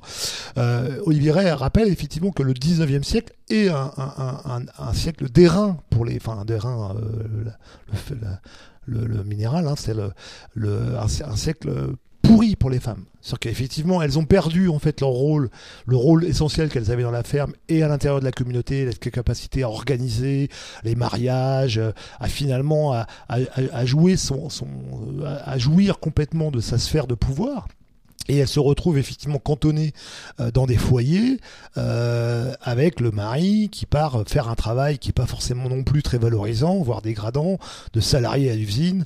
Et alors quand on arrive dans le Fordisme et le, et le Taylorisme, avec en plus euh, des, des, missions rébarbatives répétées. Quoi. Et justement, ah, vas-y Sylvain, vas-y Sylvain. Beaucoup parlé. Hein. Non mais simplement une petite, une petite chose. tout ça vient parce qu'on a détruit le troisième niveau la révolution des Lumières a fait quoi? Elle a tué le père de la nation. À partir du moment où vous tuez le père de la nation, qui était en plus le représentant du Christ, quelle légitimité le père a à se dire qu'il est le chef de famille? Tout ça, il faut le voir évidemment sur le temps long. Il y a plusieurs étapes. Le libéralisme, je suis tout à fait d'accord avec vous. Et j'aime bien ce que vous avez dit, c'est que l'idéologie est toujours avant la technique. Et là, on est, on est à un point très important où la technique et l'idéologie féministe vont à un moment donné être en corrélation parfaite. C'est-à-dire qu'il y a déjà des cultures de spermatozoïdes dans les laboratoires. Demain, des ovocytes congelés, des ovocytes congelés. Demain, où ça existe peut-être déjà, une femme pourra faire un enfant vraiment toute seule, comme le dit la chanson. Donc tout ça, il faut vraiment le voir sur le temps long, et, je crois que c'est le problème d'aujourd'hui, c'est que le, féminisme moderne, il est, pour moi en tout cas, l'espèce de bras armé progressiste, mais qui, l'épaule du bras, elle est très très très loin derrière. Et il faut voir toujours les trois niveaux. Et aujourd'hui, on s'attaque au dernier niveau, puisqu'on a, on a tué le père du peuple. Euh, donc, le, comme disait Nietzsche, Dieu est mort, même si c'est faux, mais voilà. Le deuxième niveau, le roi a été sacrifié. Et maintenant, on sacrifie le père de famille. Donc, on arrive dans une société, on va dire néo-matriarcale pour pas euh, faire trop de confusion dans les, chez les auditeurs, mais on est, on est dans cette société-là. Ou alors post-matriarcale. Parce qu'en en fait, on est. Je rappelle que l'élection, par exemple, c'est un, c'est un, c'est un point du matriarcat, l'élection. Et, euh, justement, pour revenir à ce que tu disais sur l'indifférenciation, moi je pense qu'elle naît à ce moment-là, à ce moment où, euh, au moment où l'homme euh, a assujetti en fait la femme financièrement, c'est-à-dire que l'homme est le seul à ramener un salaire et donc la femme se retrouve soit à ramener des, quarts de salaire parce que les femmes étaient moins payées, soit à ne rien faire du tout. Et donc nécessairement le féminisme va se nourrir de ça et euh, les femmes vont vouloir s'émanciper de cette situation qui, n'est pas enviable. Euh, clairement, euh, vouloir revenir à cette époque, c'est idiot. Et à ce moment-là, naît pour moi le, troisième point fondamental, ce qui est le, constructivisme. À partir du moment où les femmes veulent s'émanciper, on, a dans les années 50-60 euh, bah, cette volonté d'émancipation individuelle, et puis euh, une nouvelle idéologie qui apparaît avec euh, la, fameuse phrase de Simone de Beauvoir on n'est pas femme, on le devient. ce qu'a dit Sartre en plus, en plus, en plus philosophique, l'existence précède l'essence. C'est-à-dire que d'abord on vit et après en fait on se construit soi-même son essence. et donc évidemment on, en vient petit à petit à une, euh, une construction personnelle qui doit se faire hors de toute euh, euh, pression de la société. Et évidemment, donc, pour cela, on est obligé de détruire toutes les images traditionnelles. Si le père de famille influence le petit garçon, c'est un problème. Le petit garçon doit être libre de son choix il doit être libre de se construire. Donc on, détruit euh, l'image traditionnelle euh, de la femme, du père. Euh, on détruit, par exemple, on, est obligé de nier l'instinct maternel, parce que s'il y a un instinct maternel, qui est d'ailleurs prouvé scientifiquement, bah, en fait, tout, on peut pas se construire, on, est déterminé par notre, biologie. Et, donc le féminisme va essayer de lutter contre ça. Et évidemment, ça c'est totalement anti-scientifique. Mais c'est la, la déclaration d'un ministre de l'Éducation d'il y a quelques années qui avait affirmé vouloir arracher euh, l'enfant à tous les déterminismes, qui soient euh, sociétaux, euh, sexuels, ethniques et un peu toute la liste. Mais, un peu quand tu, c'est ce que dit Gabrielle Cluzel, hein, donc c'est une, fille qui a écrit une, femme qui a écrit un, livre sur, qui explique que le, le, qui a inventé le concept de libération forcée. Hein, hein, sur que quand on analyse un peu le féminisme, en fait, c'est quand même au départ plutôt une révolution de bourgeoises hein, qui s'emmerdent, il faut, faut, le dire. Et euh, lorsqu'on regarde en fait dans la réalité en fait euh, les, apports du féminisme pour les femmes. Alors bien sûr, il y a eu ce qu'on appelle la libération de la femme, mais c'est intéressant de regarder qu'en fait, il y a aussi une dégradation euh, de, la condition féminine euh, dans cette société. Euh Rio Creux, Ingrid Rio Creux rappelle que finalement, on est devenu dans une société euh, extrêmement sauvage dans la pornographie, donc on voit les, relations sexuelles qui sont devenues, etc. effectivement, euh, très, je dirais très très crues, hein, euh, et qui qui sont pas forcément valorisantes et en faveur des femmes. On voit aussi le travail des femmes la nuit, etc. Donc il y a, dans l'absolu finalement une dégradation du condition de la femme, la femme pauvre. C'est-à-dire que euh, le, féminisme, finalement, c'est une révolution bourgeoise. Quoi. Et là, on en arrive, à mon avis, aux contradictions du féminisme. C'est-à-dire que, euh, par exemple, les féministes vont être les premières à dire euh, c'est mon choix notamment pour l'avortement, mais pour d'autres sujets. Et par exemple, pour la pornographie, on a eu euh, l'affaire Usul. Alors, si vous n'avez pas suivi, euh, Usul, qui est un, blogueur de Mediapart, euh, a tourné dans un film pornographique, bon, bref. Et il s'avère que c'était un choix. C'est un choix de la femme de faire ça. De la même manière, travailler la nuit, ça peut être un choix. Et donc, en fait, on se retrouve dans une société où, le féminisme va d'un côté dire il faut améliorer la condition de la femme, et de l'autre, lui laisser le choix de faire ce qu'elle veut, même des choses totalement avilissantes en sachant très bien que derrière, les logiques, les lois euh, d'acier euh, du, du, du, du, capitalisme, de toute façon, euh, dans un, rapport de subordination salariale, t'as pas de choix. Il n'y a pas le choix qui tienne. Soit tu as besoin de manger, tu as besoin de travailler, et tu es obligé d'accepter ce qu'on te propose, surtout dans une société avec un, chômage, un, chômage calamiteux, t'as pas le choix. Donc en fait, tout ça, c'est des arguments fallacieux qui finalement arrangent bien, je dirais, euh, euh, les, les, logiques du profit économique euh, qui permettent effectivement l'exploitation. Par contre, qui ont un effet désastreux, c'est effectivement la déstructuration des familles avec des enfants qui vont être de plus en plus paumés quoi. Hein. et, et, et, le, drame du féminisme, c'est que en niant en fait la mission maternelle de la femme, parce que c'est là qu'on se sépare. Pour moi, le féminisme n'a rien à voir avec le matriarcat. Euh, le féminisme est un, déni de la nature de la femme. Les, femmes ne veulent plus être des mères, ou on, les, elles veulent plus être rangées dans leur rôle de mère, dans leur mission, alors que euh, le matriarcat assigne à la femme la mission sexuée de l'engendrement. Donc on est au-delà du matriarcat, euh, on est dans quelque chose qui est pour moi de l'ordre de la du dérèglement mental, euh, qui s'appuie sur les illusions de la technique. Voilà. les promesses de la technique. On est à nouveau dans une sorte d'irénisme progressiste qui nous promet effectivement demain euh, des enfants euh, euh, extra utérins, des, enfin bon, on voit très bien que tout ça accouche d'une société complètement inhumaine et qui qui fait froid dans le dos. Donc c'est le, le, le, féminisme a cette propriété particulière de de déshumaniser notre notre condition. Tu voulais dire quelque chose, Arnaud pour appuyer ce que tu dis, euh, pourquoi les féministes disent que la galanterie est un problème? C'est tout simplement parce qu'elle renvoie à une différenciation sexuelle. C'est tout simplement parce que la galanterie nous dit il y a hommes et femmes et que euh, l'homme, par courtoisie, euh, par galanterie, peut servir, ouvrir la porte, etc. à la femme. évidemment, c'est insupportable. À partir du moment où il y a une égalité parfaite entre hommes et femmes, il, doit, il ne doit pas y avoir de, galanterie. Mais bon, je, vais revenir sur autre chose, on n'en a pas parlé. Euh, au fond, l'avènement du féminisme est aussi lié à la consommation. Euh, ça, il faut, il faut revenir euh, à Bernays. Je ne sais pas si vous connaissez Edouard Bernays, donc qui est un, un, publicitaire en quelque sorte. C'est le neveu de Sigmund Freud. c'est lui qui, par exemple, aux États-Unis, a fait défiler les femmes euh, pour euh, avec les torches de la liberté, donc en fumant des cigarettes. Euh, et ça lui a été commandé, je crois, par Philippe Maurice. Donc on lui a dit comment faire pour faire fumer les femmes, et il a dit je m'en occupe. Voilà, et donc en fait, le féminisme a été utilisé à des fins de consommation. Et Gabrielle Cluzel le, note notamment dans, son entretien avec Élément, où elle dit que la, presse féminine est totalement coupable de cette, de de ce lien entre femmes et consommation. Mais c'est justement peut-être un des problèmes du féminisme qu'on peut constater aujourd'hui. Aujourd'hui, on a l'impression que le féminisme, c'est facile quand il faut s'attaquer à la galanterie, quand il faut s'attaquer au harcèlement de rue, aux blagues graveleuses. Alors effectivement, peut-être qu'il faut s'attaquer à ça, pourquoi pas?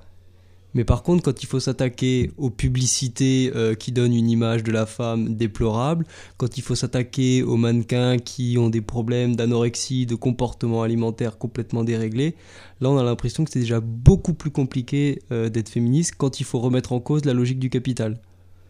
Donc, euh, c'est clair. Mais de toute façon, le, problème du féminisme, c'est qu'il est parcouru d'incohérences. C'est-à-dire qu'à la fois, effectivement, elle refuse, donc elle réclame une égalité parfaite, mais l'homme est forcément violent, l'homme est forcément un salaud, et la femme forcément une victime. Donc on est un peu, comme tu disais très bien tout à l'heure, dans cette, dans cette logique euh, de la, de la, de la, de l'idéologie victimaire, hein, euh, mais euh, ce qui est en plus faux, puisque quand on regarde, les, associations féministes sont constamment en train de, de, sortir des chiffres sur les violences conjugales. Effectivement, on a 398 000 femmes euh, victimes euh, de violences conjugales, physiques ou sexuelles de la part de, leur conjoint ou de leur ex-conjoint on trouve quand même dans ces statistiques 140 000 hommes. C'est-à-dire qu'en fait, une femme meurt tous les trois jours, mais un homme meurt tous les 14 jours. Hein, sous les coups de sa femme. Donc euh, là, pour le coup, moi, je dirais, bah pour, on est presque égaux. Hein. Donc, je que. Et alors, l'autre, l'autre paradoxe, c'est que là, on passe du féminisme égalitaire au féminisme des genres. C'est-à-dire que euh, euh, quand on est une étude de, statistiques au Canada euh, a, par exemple, démontré, enfin, observé que au cours de l'année 2004, 15% des couples gays et lesbiennes ou des gays et lesbiens en couple ont été victimes de violences conjugales contre 7% pour les hétéros. Donc euh, la violence conjugale est le troisième problème de santé chez les homosexuels, après le VIH et la drogue. Euh, euh, parmi 84% des personnes qui ont répondu être lesbiennes, 18% ont affirmé, avoir été victimes de violences conjugales. Donc c'est des, chiffres qui nous disent, voilà, même, moi j'ai dit aux femmes, même si vous vous réfugiez dans, un, un, un, l'amour, dans le saphisme, hein, dans l'amour dans l'amour lesbien, vous, allez quand même vous êtes moins à l'abri qu'avec euh, un, brave gars, quoi.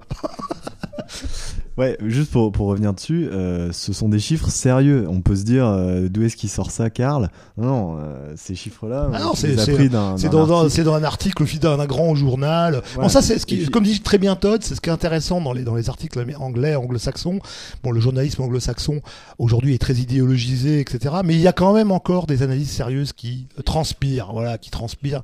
Il y a des chiffres, il y a des études sérieuses, et il y a quand même un minimum rôle d'information qu'on trouve plus du tout au monde, hein. Enfin, je veux dire, ça, c'est, terminé, quoi.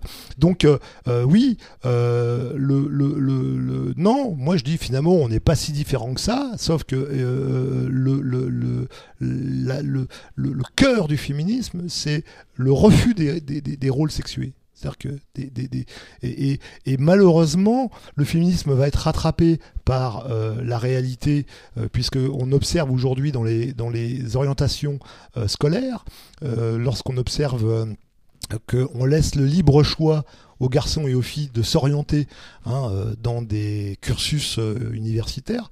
Les filles vont, on observe une super sexualisation, euh, sexu- c'est- ouais, sexualisation des, euh, des, des, des orientations. Les garçons vont plutôt prendre des, des orientations ingénieurs, euh, techniques, scientifiques, et les femmes plutôt s'orienter vers la, so- la santé, la psychologie, la sociologie. Je Hein, crois donc qu'on on- a lu le, le- le même article et pour redire un petit peu les, les chiffres que, que tu avances, je crois qu'on est à 25% de femmes dans les filières euh, scientifiques, ingénieurs et à 82% de femmes dans tout ce qui est euh, médico-social. Et ces femmes qui vont dans les filières scientifiques, il y a aussi la grille de lecture, euh, sans vouloir faire le marxiste de base, du revenu des parents. On se rend compte qu'en fait, plus la jeune fille est pauvre, vient d'un milieu pauvre, et plus, elle se dirige vers des milieux masculins. Parce que justement, elle veut sortir de sa condition. Et, les, femmes qui sont, enfin les jeunes filles qui sont filles de bourgeois, elles vont dans les métiers dont tu as parlé. Et, là-dessus, on peut revenir. Euh, en Norvège et en Suède, donc ce sont les pays les plus avancés dans, dans l'égalité homme-femme, qui ont vraiment tout fait là-dessus. Euh, ça reste. Les, jeunes euh, étudiants, enfin les garçons choisissent les voies euh, ingénieurs, et puis les filles choisissent euh, les voies euh, plutôt de sciences sociales ou, ou autres. Donc même avec une politique euh, neutre, où même on va, on va pousser les filles à aller vers les, les, les sciences de l'ingénieur, ça, ça marche pas. Il y a toujours cette différence-là. Parce que la Suède, c'est tout sauf neutre, hein, c'est vraiment l'inverse. Oui, en fait, c'est Vous allez dans une soirée en Suède, vous regardez comment fonctionnent les couples. euh, dans une boîte de nuit, par exemple, et tous les, tous les garçons qui ont une compagne, ils attendent autour de la piste de danse.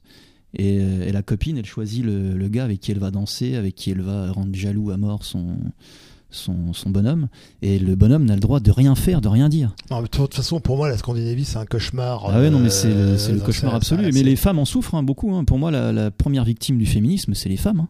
Mais euh, c'est- le, le- restons sur notre sur notre nos différences entre les genres. Euh, on arrive là sur la tarte à la crème. hein. C'est euh, les différences de salaire. Donc les femmes sont seraient euh, moins bien payées. Alors c'est intéressant parce que là Peggy Sastre euh, sort une étude et qui démontre en fait qu'il n'y a aucun écart de salaire entre hommes et femmes lorsque ceux-ci sont célibataires, sans enfants et âgés de moins de 40 ans. C'est-à-dire que à partir du moment où on sort du modèle familial, il n'y a pas de différence. Forcément, par contre, euh, dès qu'on va rentrer dans une, dans une euh, comment dire, logique familiale, la femme va, et c'est tout à son honneur, va plutôt privilégier effectivement l'éducation des enfants. Et euh, de toute façon dans les dans les premiers âges de toute façon euh, c'est la femme qui qui éduque le mieux les enfants. Les, les hommes sont euh, malheureusement maladroits et, et, et, pas prédisposés à cette à cette affection. Mais vas-y je On peut renvoyer à une étude qui est une étude scientifique universitaire qui est parue en 2010. C'est quand même dingue parce que tout est là en fait pour, pour débunker, comme on dit maintenant, cette foutaise de euh, à, à, à compétences égales, salaire inégal. Euh, L'étude s'appelle Les discriminations entre les hommes et les femmes. C'est- C'est une étude de Ariane Péché et Sophie Pontieux. Donc deux femmes en plus, hein, ce qui est quand même toujours intéressant. Et on se rend compte d'une chose, c'est que que ce soit un homme ou une femme, si vous avez une famille, il y a un plafond de verre dans l'entreprise. Même un homme ne va pas pouvoir avoir le poste qui va demander, euh, par exemple, de partir une semaine à New York ou une semaine à Dubaï. Ça va être celui qui sera célibataire à 35 ans. Et en fait, la discrimination, elle existe. Comme dans toute entreprise, il y a des choix, donc il y a une discrimination. C'est celui, qui a une- ou celle qui a une famille et celui qui n'en a pas. on n'est pas du tout sur une division sexuelle. On est sur une division familiale. Et ça, il faut bien le comprendre. Évidemment, il y a des femmes qui sont discriminées parce qu'elles sont mères, mais il y a beaucoup d'hommes qui sont discriminés parce qu'ils sont pères. Bien sûr, bien sûr.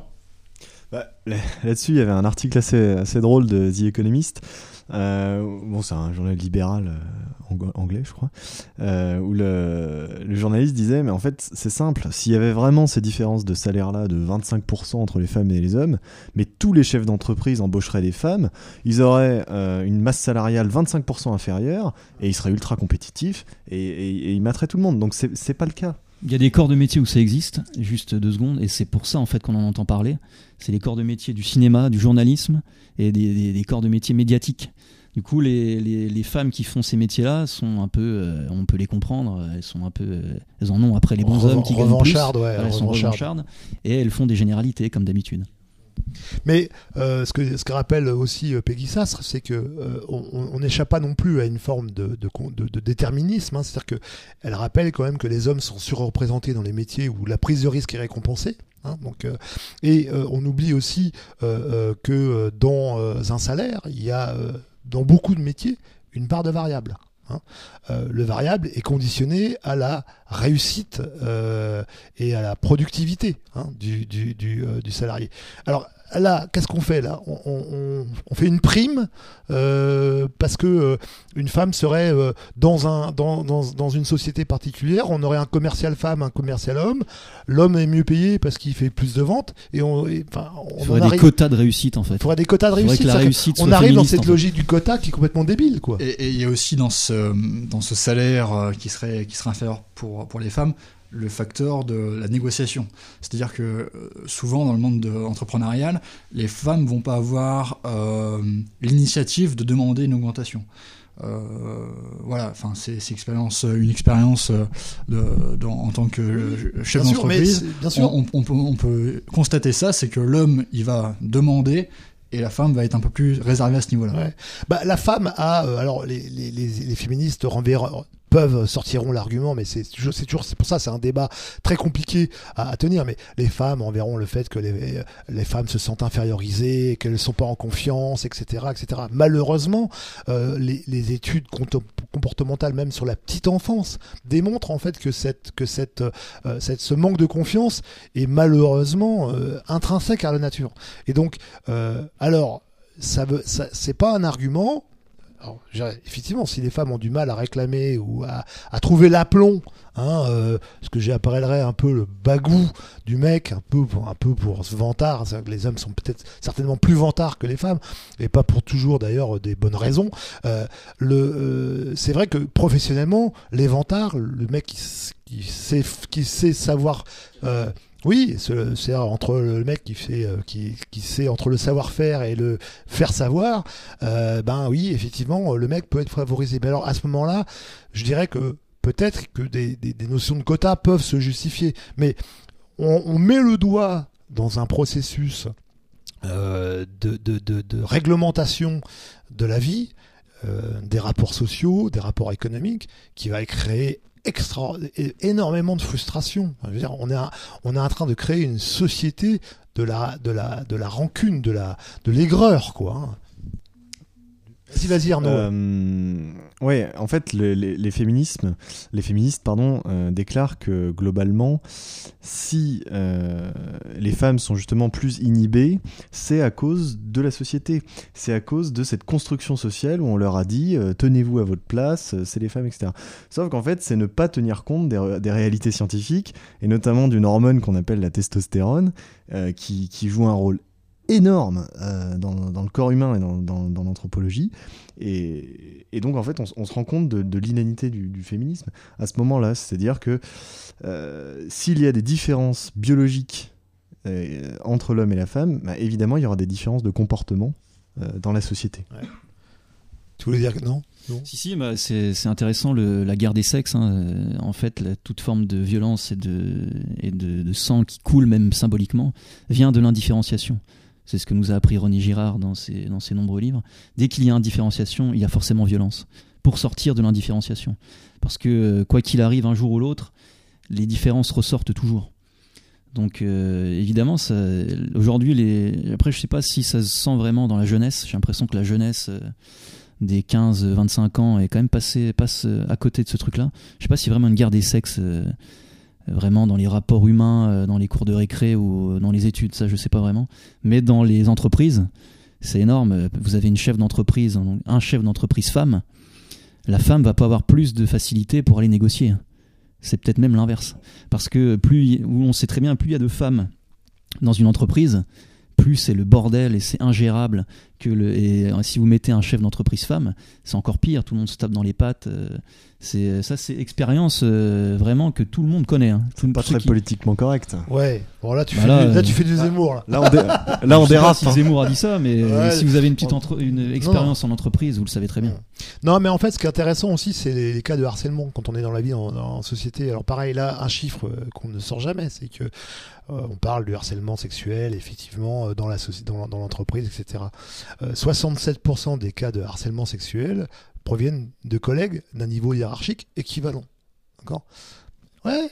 Alors c'est pas le patron. Bon, alors bien sûr, je pense qu'effectivement dans le cinéma ou dans le journalisme ou dans le dans le monde du showbiz, là c'est le patron qui se sert dans, dans le bétail. hein. Tu vois, on, retourne à ce que j'appellerais euh, la société euh, des premiers âges. Mais le, le, euh, dans le monde du travail civilisé, les cas de harcèlement, c'est 67, 67% des collègues. Et en fait, c'est quoi ce collègue? C'est intéressant parce qu'en fait, Peggy Sastre démontre complètement le processus.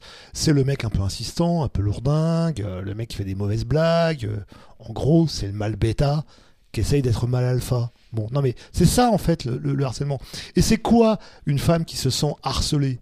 Bah, C'est la femme qui est draguée par un mal bêta qu'elle veut pas. Mais quand elle est draguée de la même manière, avec les mêmes blagues bien lourdingues, par le mal, le mal alpha, là c'est plus du harcèlement. Là c'est. le problème du harcèlement, c'est que si c'est euh, le principe de déconduire, de, la gêne qu'on éprouve à éconduire quelqu'un, pour moi c'est plus du harcèlement. C'est la vie, les gars, quoi. Faut juste à un moment donné euh, euh, s'accepter comme ça, quoi. Euh, moi, j'ai pas envie de vivre dans une vie, dans une société où euh, plus personne n'ose entreprendre une relation avec son avec son avec son son son, son, son contemporain quoi. Voilà. Ici, il faut, il faut bien faire une distinction. Si, par exemple, on a un harcèlement d'un collègue d'un niveau hiérarchique équivalent, globalement, la femme n'a normalement pas de problème à éconduire, comme tu dis, cette personne.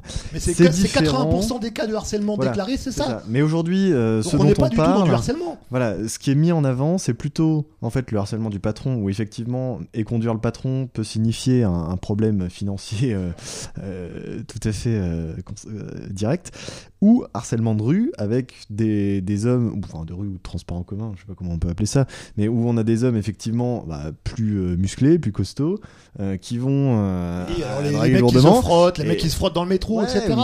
Bien Et- sûr. Et, Mais- et- mais et je- ça, c'est effectivement plus gênant puisque la femme, là, ne peut, ne peut rien faire. Parce que Oui, physiquement, elle, elle ne peut ça, pas riposter. Je veux dire, à partir du moment où il y a violence, la loi le condamne. Euh, moi, par exemple, euh, par contre, moi, ce qui me gêne, c'est les cas qu'on appelle les cas de harcèlement sexuel au travail, euh, dans une relation qui n'est pas euh, établie, enfin, qui est sur un niveau hiérarchique euh, équivalent. Pour moi, il n'y a pas de harcèlement sexuel, c'est tout. Il y a le mec relou, le mec lourdingue, euh, mais euh, alors, est-ce qu'on doit aller devant les tribunaux en permanence pour ce genre de truc? Parce que moi, des mecs relous, lourdingues, j'ai pas besoin d'être une femme pour m'en taper tous les jours, quoi, sans déconner. Euh, et et est-ce que je me sens harcelé? Non. Alors là aussi, c'est intéressant parce que euh, Peggy Sastre démontre parfaitement que euh, il y a une expérience qui est faite, par exemple, où une femme nue arrive avec un couteau euh, et on dit, on propose aux hommes, alors qu'est-ce que vous ressentez? Et les hommes disent, bon, euh, une partie de plaisir, quoi, tu vois. Et, et, et, et les femmes, elles, se sentent menacées. Alors effectivement, il y a ce que tu dis, cette, cette notion, cette relation à l'autre qui est parfaitement sexuée, c'est-à-dire que les hommes n'ont pas du tout un, un relationnel, un- un rapport à la femme équivalent à celui de la femme. Et en plus, les hommes ont tendance à surinterpréter les gestes d'amitié. C'est-à-dire, euh, la minette va tout à coup être un peu souriante, te, donner une petite tape, te prendre l'épaule pour te faire la bise. Et là, tu vas, tout de suite commencer à te monter un film en disant Waouh, j'ai la cote, gars, vas-y, quoi. Bon, mais c'est. voilà. c'est c'est Et moi, ce qui me gêne dans ce féminisme-là, c'est qu'à un moment donné, on est en train de casser tout ça, quoi. Moi, j'ai pas envie que euh, d'être dans une société policière et et et, et, judiciaire. Parce que le problème, c'est que dans les entreprises aujourd'hui, le, le, le, porter plainte pour harcèlement contre son collègue, c'est évincer un collègue, peut-être pour une place ou pour quelque chose. Par exemple, dans les familles, il y a beaucoup dans les dans les divorces, tout d'un coup, la femme s'est sentie harcelée par son mari ça existe à tous les à tous les étages. C'est cette mode du juridisme, et en plus comme aujourd'hui c'est un peu le sujet à la mode. Euh, ça, c'est ça, c'est très grave parce que ça met du, ça met de la violence entre les, entre les rapports familiaux et les rapports de collègues. Et, aujourd'hui, on voit aussi une recrudescence des, affaires euh, justiciables où euh, on se rend compte à la fin du jugement, enfin, à la fin de l'affaire, que finalement les accusations de la femme envers l'homme qui aurait été l'agresseur sont en fait caduques. C'est un, une sorte d'alibi pour pour euh, euh, essayer de trouver, euh, de se faire passer pour la victime finalement. Et, ça, c'est assez présent aujourd'hui dans nos, dans nos, sociétés où la femme a en fait de suite le bon rôle contre l'homme qui serait l'agresseur. Et aujourd'hui, on voit beaucoup d'affaires comme ça, je trouve, qui, qui ont ce schéma-là. Ouais, bah alors justement, pour appuyer ce que, ce que vient de dire D'Artagnan, dans le dernier numéro d'éléments, j'y reviens, il y a quelques chiffres qui sont donnés. En fait, c'est dans, le livre d'Alain de Benoît, les, démons du bien.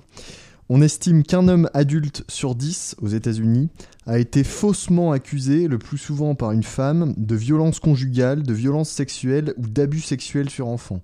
Donc un homme sur dix aux États-Unis, donc 10% de la population masculine des États-Unis, a déjà été faussement accusé de, de, violence euh, sexuelle en quelque sorte. Mais ça, va plus loin que ça. Euh, les rapports de police donnent à penser que les fausses accusations de viol pourraient représenter jusqu'à 40 ou 45% du total des plaintes pour viol enregistrées.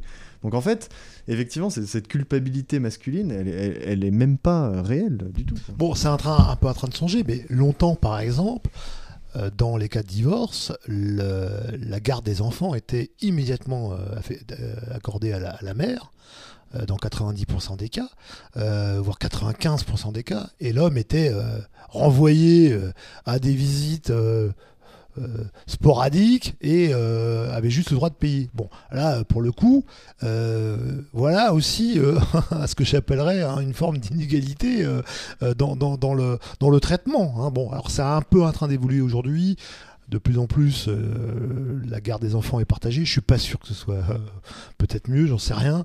Mais alors, ce qui est vraiment donc central dans le féminisme, et c'est là qu'on voit l'aspect euh, acide, c'est effectivement ce, cette, cette, ce féminisme policier, comme le décrit euh.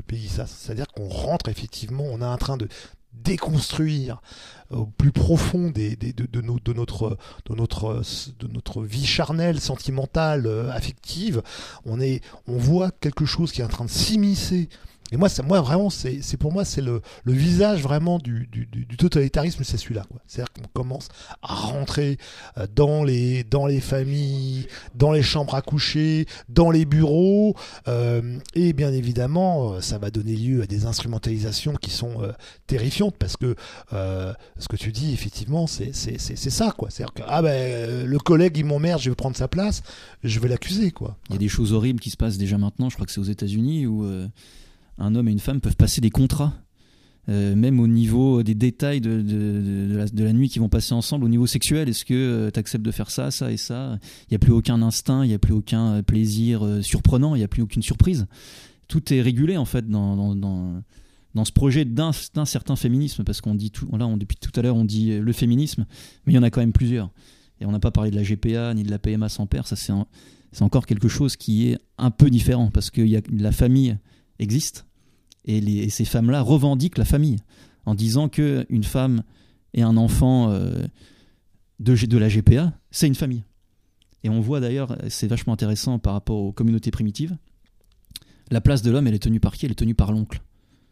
L'oncle de, l'oncle de la femme qui a acheté euh, le bébé peut-être en Inde ou je ne sais où. Ou alors, ou alors le frère, enfin, ouais, le frère de la femme, tu fais, ou le frère. L'oncle du, l'oncle. Ouais, l'oncle de, de l'enfant. Donc ça, ce sera le frère de la femme. Le, frère de la femme. Donc on retombe dans les dans les schémas dont on a parlé tout à l'heure. Et encore une fois, la technique de la PMA et de la GPA permet de ça. Il y a une concordance des deux. Ouais, mais euh, Et là, la famille, ils veulent pas la lâcher. Enfin, elles ne veulent pas la lâcher. Elles disent non, non, nous, on est une famille. Il y a plusieurs, il y a plusieurs sortes de familles. Enfin, on connaît les discours. Avec euh, euh, là on rentre vraiment dans ce que j'appellerais l'exploitation de la femme. C'est à dire que c'est ce que dit très bien euh, j'ai oublié son nom Gabriel Cluzel c'est justement on voit que euh, il y a une forme de cannibalisme dans le dans la logique féministe. C'est à dire que je vais utiliser une femme pauvre hein, qui va euh, offrir son ventre euh, pour euh, moi me permettre d'avoir un enfant sans avoir forcément ensuite le, la, hanche éclatée ou la, panse qui commence à, tomber. Et non mais c'est ça on, on est vraiment dans ce que j'appelle la, femme riche qui va exploiter la femme pauvre. Et, je pense que sortir du féminisme c'est revenir aussi et là je vais je vais faire mon petit marxiste de base à la con c'est quand même revenir dans des rapports de production et, des rapports sociaux écono- socio-économiques c'est-à-dire que euh, je pense aujourd'hui que euh, le féminisme est un euh, totalitarisme de bourgeoise.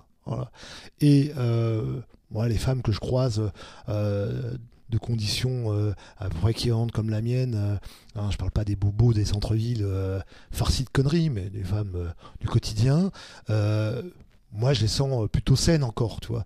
Mais dès que j'approche, euh, dès que j'approche des milieux étudiants, euh, des milieux hype des centres-villes, euh, des bars branchés, là, je, je commence à palper de la conne. Mais vraiment, quoi. Mais euh, et, et c'est et, et c'est non non mais et c'est et c'est vraiment euh, c'est sociologique. Ouais, c'est pas France périphérique. hein. Le bouquin de Guy Louis, euh, vous prenez les cartes, c'est exactement la même chose. C'est très très centre-ville, mondialisé, multiculturel, etc. Où à la fois on accepte d'ailleurs la famille musulmane en disant non non mais là pas touche, euh, ils peuvent en faire 10, il n'y a pas de problème. Mais par contre pour nous, euh, non mais nous on n'a pas envie, il faut mieux faire faire ça par justement pourquoi pas d'ailleurs on peut imaginer une maghrébine ou ou que sais-je encore. Après tout c'est leur problème, elles aiment ça, nous on a l'argent, on paye. Euh, deux choses. La, première, c'est que moi, je, pense que ça ne se limite pas à ces centres euh, métropolitains. Clairement, euh, ça va être avec une, intensité moins grande, mais on va le retrouver à la campagne. Moi, c'est ce que j'appelle le féminisme du dimanche. C'est la, femme qui va de temps en temps se réclamer d'une lutte, d'une égalité, d'une certaine chose. Et, au fond, ces idées dominantes-là, ça va quand même toucher tout le monde parce qu'il y a des relais médiatiques qui vont apporter ces idéologies-là euh, eh bien, partout, euh, partout en France. Et, deuxième point, euh, quand tu évoquais le, le, le, fait d'avoir des contrats euh, pour des, relations sexuelles, hein, sexuelles au, fond, on est peut-être à l'aboutissement d'une logique libérale. C'est-à-dire le, contractualisme pur, ou que ce soit pour la GPA ou pour une relation sexuelle, eh bien, au fond, euh, on passe un contrat. Voilà. Il y a, il y a plus de, de, de- de naturel, tout, tout est, est contractualisé. Et ça me semble être une évolution majeure quand même dans le dans l'affaissement de la société. Ah mais comme disait très bien euh, Michéa, euh, la logique du contrat, c'est la logique libérale absolue, quoi. hein. Ouais. Il y a un épisode de Black Mirror qui est assez génial, la dernière saison, je sais pas si vous avez vu ça, où c'est une application qui décide à ta place. Et qui décide à ta place qui tu vas avoir et pendant combien de temps? Et là, il y a d'ailleurs les contrats euh, sur le smartphone. euh, tiens, ce soir je te fais ça, t'acceptes, ouais. euh. et c'est carrément l'intelligence artificielle qui va au fil du temps te trouver ton élu. Moi, je voudrais un peu développer une idée pour essayer d'un un peu d'ouvrir le débat. Dans, le, dans, dans le couple, effectivement, souvent maintenant on voit. euh, alors j'écoutais par exemple une, pédiatre la dernière fois euh, qui disait voilà, euh, on voit des femmes qui reprochent à leur mari de plus être, euh, de plus avoir d'autorité, de pas reprendre les enfants quand ils font des bêtises, etc. Et euh, donc des femmes en fait se plaindre, alors peut-être que c'est des féministes, hein, j'en sais rien, mais des femmes se plaindre finalement que le rôle n'assume plus son rôle de père. Hein, l'homme, l'homme n'assume plus son rôle de père. Et euh, moi j'ai envie de dire, mais attendez, il faut juste être cohérent. C'est-à-dire que oui, comme tu le disais, l'homme, hein, dans le monde patriarcal, le rôle du père, c'est le rôle le plus dur, c'est le rôle le plus difficile, parce qu'on va être à la fois l'autorité, la verticalité, et celui qui va à un moment donné séparer hein, euh, euh, l'enfant de la femme pour le préparer à sortir du cocon familial et à affronter le monde extérieur. Ce rôle, euh, c'est un peu le rôle du connard dans la famille, le mec qui fait chier, quoi, tu vois, celui qui empêche de regarder la télé euh, après 23h30, euh, celui euh, qui reprend son gamin par l'oreille pour lui dire maintenant tu ranges ta chambre, voilà, le rôle du con. Mais le rôle du con, forcément, ce rôle-là, on l'assume seulement s'il y a quelque part un retour. Et ce retour, c'est ce que j'appellerais, en tout cas au moins un prestige symbolique du père. Et c'est pour ça que quand on disait le père de famille, euh, c'était prestigieux. Moi, je suis père de famille et je suis responsable de ce que font mes enfants vis-à-vis de la société. Et j'ai donc une sorte de pouvoir symbolique sur la famille qu'on me renvoie, effectivement, par rapport au sacrifice que je donne, sur le sacrifice au niveau affectif. Parce que nous, on est tous Hein, euh, si on était, on écoute notre cœur, on a tous envie de laisser faire nos gamins, euh, de euh, plutôt détourner la tête quand, il faut s'affronter, que le gamin commence à, faire des conneries et qu'il faut le corriger, le, renvoyer, essayer de le, ramener sur des voies plus, intelligentes. On préfère effectivement éviter l'affrontement. Et donc, le, drame des femmes, et je pense que c'est un drame, parce que je, je pense qu'elles sont encore plus mal à l'aise que nous pour faire pour assumer cette, cette, cette, mission. Euh, le drame des femmes, c'est qu'effectivement, euh, à partir du moment où vous refusez à votre copain, à votre mari, à votre conjoint, euh, ce rôle symbolique, ce, prestige symbolique hein, du père, hein, et si vous n'êtes pas capable de comprendre que le sacrifice qu'il va faire dans l'autorité ne, ne se, ne se paye que par au moins, je dirais, un respect symbolique, si vous n'êtes pas capable de comprendre ça, vous allez être malheureuse vous allez être malheureuse parce que si vous êtes constamment en train de reprocher à votre mari, ah, t'es encore assis à la télé, euh, c'est moi qui fais la, la vaisselle. Bon, le truc. Quelle belle imitation. Ouais, t'as vu un peu Ouais, je, il y a beaucoup de travail, là, attention. hein. Ça, ça, ça, ça vient pas comme ça. hein. Faut pas croire. Non, mais euh, oui, ok. Bon, peut-être que je suis assis à la télé, etc. Parce, par, par contre, quand euh, il faut aller euh, prendre le gamin par l'oreille et puis euh, supporter qu'il te fasse la gueule pendant une semaine parce que tu l'as bien emmerdé de pas sortir, etc. Parce qu'il avait pas fait ses devoirs. C'est moi qui paye ça, affectivement, cet effort, ce, ce sacrifice, quoi. Je veux dire. Donc, et, ce sacrifice, on le je le paye dans, dans, dans mon, dans ma chair, quoi, affective, quoi. Parce que j'ai pas envie d'être comme ça avec mon gamin. D'accord? Donc, c'est, c'est- et ça, c'est vraiment quelque chose, moi, que j'ai envie de dire aux femmes. C'est-à-dire que, attention, si vous voulez des mecs euh, qui font la même chose que vous, ne venez pas vous plaindre derrière quand le gamin vient- vous, vous, claquera la porte au bec en disant Moi, je m'en fous, je serai avec mes copains ce soir. Et va te faire voir la vieille. Voilà. Mais d'ailleurs, c'est typiquement le genre de comportement qu'on peut voir dans, dans les euh, femmes qui élèvent leurs enfants seuls après une séparation. C'est-à-dire que le, la, la famille monoparentale, quand elle est gérée par un père, elle tient à peu près debout. Quand c'est euh, la femme qui a à charge son ou ses enfants, ça devient euh, l'anarchie complète au sein de, de, la famille. Mais ce que décrit, euh, ce que développe très bien Zemmour, c'est qu'en fait, euh, l'homme, ce qu'il appelle la féminisation de l'homme, hein, c'était exactement le refus d'assumer le rôle du père. L'homme, il se dit, bah, moi, ma nature, c'est de papillonner, hein, de butiner de la gonzesse, voilà. Et euh, lorsque euh, je rentre dans la logique de la passion amoureuse euh, euh, qui euh, chimiquement dure six mois et euh, peut-être dans le cadre quand il y a des enfants effectivement dure un peu plus longtemps, mais dire que c'est quelque chose, c'est pas là-dessus que tu vas construire un foyer, une famille. Le mythe de l'amour, c'est un mythe, le, le mythe de l'amour passionnel, hein, c'est un mythe féminin, je veux dire, et que, l'homme se prenne à ce jeu-là, euh, la femme va être perdante parce que euh, l'espérance sexuelle, euh, enfin affective, amoureuse, l'espérance de vie d'une femme amoureuse d'une femme de 20 ans, c'est 20 ans. Passé 40 ans, ça commence à être compliqué pour elle. Non mais c'est cruel, mais je veux dire, voilà, c'est- des réalités sociales. Et moi j'ai 47 ans, je les vis, je veux dire, je le vois. Je vois effectivement des belles gonzesses qui avaient à 25 ans, qui étaient mignonnes à 25 ans, qu'on foiré en prenant des connards, euh, des mecs comme ça, euh, euh, ce que j'appellerais des hommes féminins, mais qui sont en fait des sortes de, beaux mecs, tu vois, mais qui sont pas du tout sérieux dans leurs rapports familiaux ou dans leurs rapports conjugaux, se faire plaquer à 40 balais parce que le mec a trouvé une gamine de 26 ans, Voilà, le mec, il a 45 balais, il part avec une gamine qui a 26 ans, il a la bagnole, le truc, etc. Et elle, elle se retrouve avec ses deux mômes comme une conne. Mais Ouais. il y, a- il y a alors il y a une super vidéo de de, d'Alain Soral là-dessus qui tourne beaucoup sur les, les réseaux sociaux, qui effectivement euh, euh, mais fait cette comparaison, c'est-à-dire que la fille jusqu'à 20-25 ans, elle est séduisante, tout le monde euh, la veut, donc tous les hommes se battent pour la voir, elle va être au, au centre des, des de, de l'affectif masculin. Par contre, euh, voilà, si elle a trop navigué, euh, les hommes euh, ne trouveront pas cette femme comme possible mère de leur, foyer et elle sera complètement délaissée. Voilà. non, mais, mais c'est, là que je, moi je suis d'accord avec euh, Gabriel Cluzel. C'est-à-dire qu'effectivement, à la fin, le féminisme est, un- drame pour les femmes. Je veux les femmes de, de 45-50 balais, euh, alors t'en trouveras toujours hein, des femmes épanouies, euh, etc. euh, parce que peut-être qu'elle a du fric, peut-être Par le travail, souvent. Ouais, euh, voilà. par la ou- carrière. Ouais, par la carrière, etc. Bon, moi, je, quand je vois aujourd'hui des, des, des femmes de 25 ans dire Moi, j'ai fait congeler mes ovocytes. Hein, parce que maintenant, ce que je veux, c'est gagner du fric, comme les mecs. Hein, je vais être un mec, euh, je vais faire comme les mecs. Et qu'elle va se réveiller à 40 balais avec, avec ses nichons qui tombent et, et son ovocyte congelé. Bon, ça sent, ça, non mais sans déconner, ça sent la déprime quoi.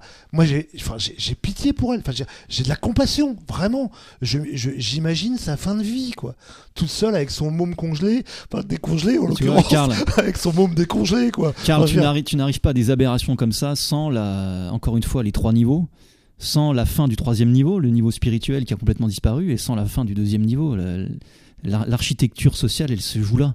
Comment être père de famille aujourd'hui euh, modèle quand une fois que ta femme va sortir de chez elle pour aller travailler, elle va être dans un monde où euh, l'image du père est totalement absente. On n'a plus besoin du père pour rien aujourd'hui.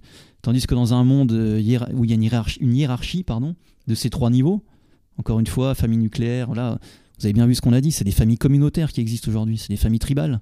Euh, qui est-ce qui prend le gamin le week-end? C'est les grands-parents ou euh, l'oncle ou euh, que sais-je encore? Et le père, il, est appelé de temps à autre un week-end sur trois ou un week-end sur deux. Et, effectivement, souvent on me demande les solutions par rapport au bouquin. Alors je reprends les trois niveaux. Je reprends les trois niveaux, c'est tout simple en fait. Alors c'est tout simple, non, c'est un combat à mon avis gé- générationnel. C'est les petits jeunes d'aujourd'hui qui ont entre 20 et 30 ans qui vont pouvoir faire la différence. C'est-à-dire, exactement, c'est... C'est, toi qu'on parle. c'est toi, exactement, c'est toi. C'est-à-dire, famille nucléaire, choisissez bien votre femme, parce que c'est la clé de tout. Choisissez votre femme pas seulement parce qu'elle est belle, choisissez-la parce qu'elle a des valeurs, choisissez sa- regardez sa famille, regardez qui elle est. Ensuite, fondez une famille nucléaire. C'est-à-dire que ne ne tombez pas dans le communautarisme. Je dis pas qu'il faut mettre les grands-parents de côté, ça n'a rien à voir. Euh, c'est peut-être le deuxième. Mais ne vous reposez pas sur les parents pour, Exactement. euh, pour assumer votre rôle de père. Tout à fait. Pour échapper à votre rôle de père. Le deuxième niveau est peut-être celui sur lequel on a moins d'emprise, c'est le niveau politique. Euh, mais bon, soyons quand même actifs. On, on peut être actif au niveau politique sans tomber dans l'électoralisme. on le voit bien ici au Bastion Social, par exemple. Et le troisième niveau, personne ne nous empêche de retrouver une spiritualité française. C'est interdit à personne. Donc sur au moins deux niveaux sur trois, on peut jouer. Et qui sait, peut-être que euh, ça viendra par, euh, encore une fois, architecture. Ouais, encore une fois deux choses. Euh, la première, pour revenir à ce que tu disais sur le fait que les femmes ont un, moment un souci, celles qui choisissent de faire carrière se- s'en repentent. Il y a beaucoup de témoignages de psychologues qui abondent dans le même sens et qui disent qu'en fait, il y, a, beaucoup de femmes de 30, 35 ans qui ont fait un choix de- carrière, tout simplement, et qui se retrouvent après la trentaine, à- seules, avec une belle carrière, certes, mais seules, et qui se disent mince, j'ai envie d'avoir un enfant et j'ai personne. Et, et ça, c'est fondamental pour, pour comprendre aussi l'impasse, on va dire, Mm. du, du carriérisme. Oui, parce que euh, je, je parlais avec une gamine de, de 24 ans là, qui part, euh, qui, qui va, qui quitte la boîte pour aller s'éclater euh, en Thaïlande, euh, je sais pas quoi, dans les îles. Bon, bref, le bonheur, quoi, le, le- la joie de vivre. Elle a 24 ans. Bon, moi, je lui dis juste, euh, fais gaffe, hein, euh, il te reste 16 ans de vie, de, de- de vie euh, de, désir, quoi. Euh, C'est pas sur l'île Copipi qu'elle va trouver son six- mari. hein. six ans, tu veux dire Ouais, 6 ans. Ah, jusqu'à 30, ça dépend. T'as des gonzesses jusqu'à 35 ans, c'est Non, encore. il y a euh, 10-15 ans quand même encore. 10-15 ans. Mais je veux dire, Pour ah, commencer à former le Ouais, couple, ouais, la ah, famille. bien sûr, c'est un processus long, bien sûr. C'est pas, tu vas pas te réveiller à 32 ans, 33 ans en disant, ça y est, je veux un môme. C'est trop tard. C'est fini. Euh, les trois quarts des mecs qui voulaient vraiment fonder des familles, des mecs sérieux, qui n'étaient pas des, pas des papillons de nuit, euh, bah, ces mecs-là, ils sont déjà, ils ont déjà trouvé euh, leur, leur, amoureuse, hein, ils sont déjà en couple, ils ont déjà des enfants, et, la minette, ben après elle galère, elle galère. Alors effectivement, après il y a les banques de sperme, enfin bon, c'est quand même putain sans déconner. Voilà quoi un peu d'humanité, quoi. Enfin, euh, bon, voilà. Et, donc, la, deuxième chose, pour rebondir sur ce que disait Sylvain, euh, effectivement, l'important, c'est de revenir à l'essence. Euh, comment dire nous, nous, nous, sommes essentiellement hommes ou femmes, et il y a une différence naturelle entre les deux.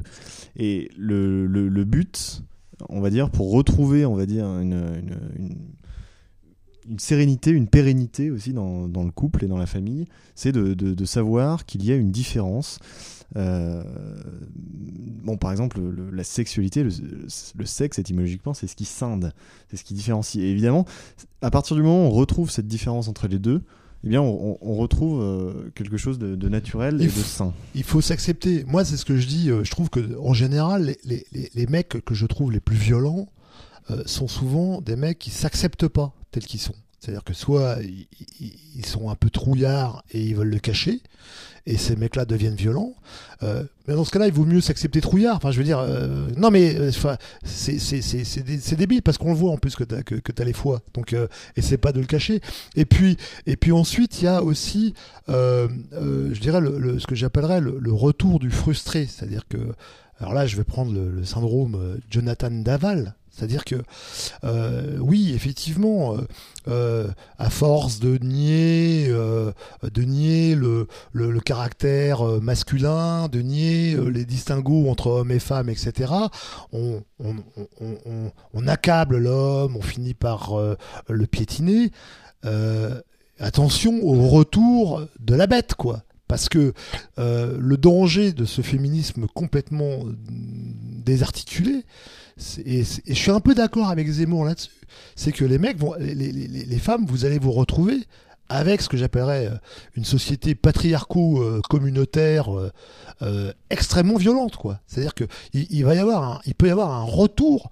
Et d'ailleurs, ce qui est intéressant, c'est que l'immigration va s'en charger. C'est-à-dire que les modèles que les modèles de, sexualité que développent les mecs dans les banlieues, sans déconner, c'est on est loin très loin de l'idéal féministe. Hein. Bon, donc je, dis juste, faites attention, parce que euh, à force euh, d'accabler l'homme, de le castrer, hein, de le féminiser, il sera plus là pour vous défendre.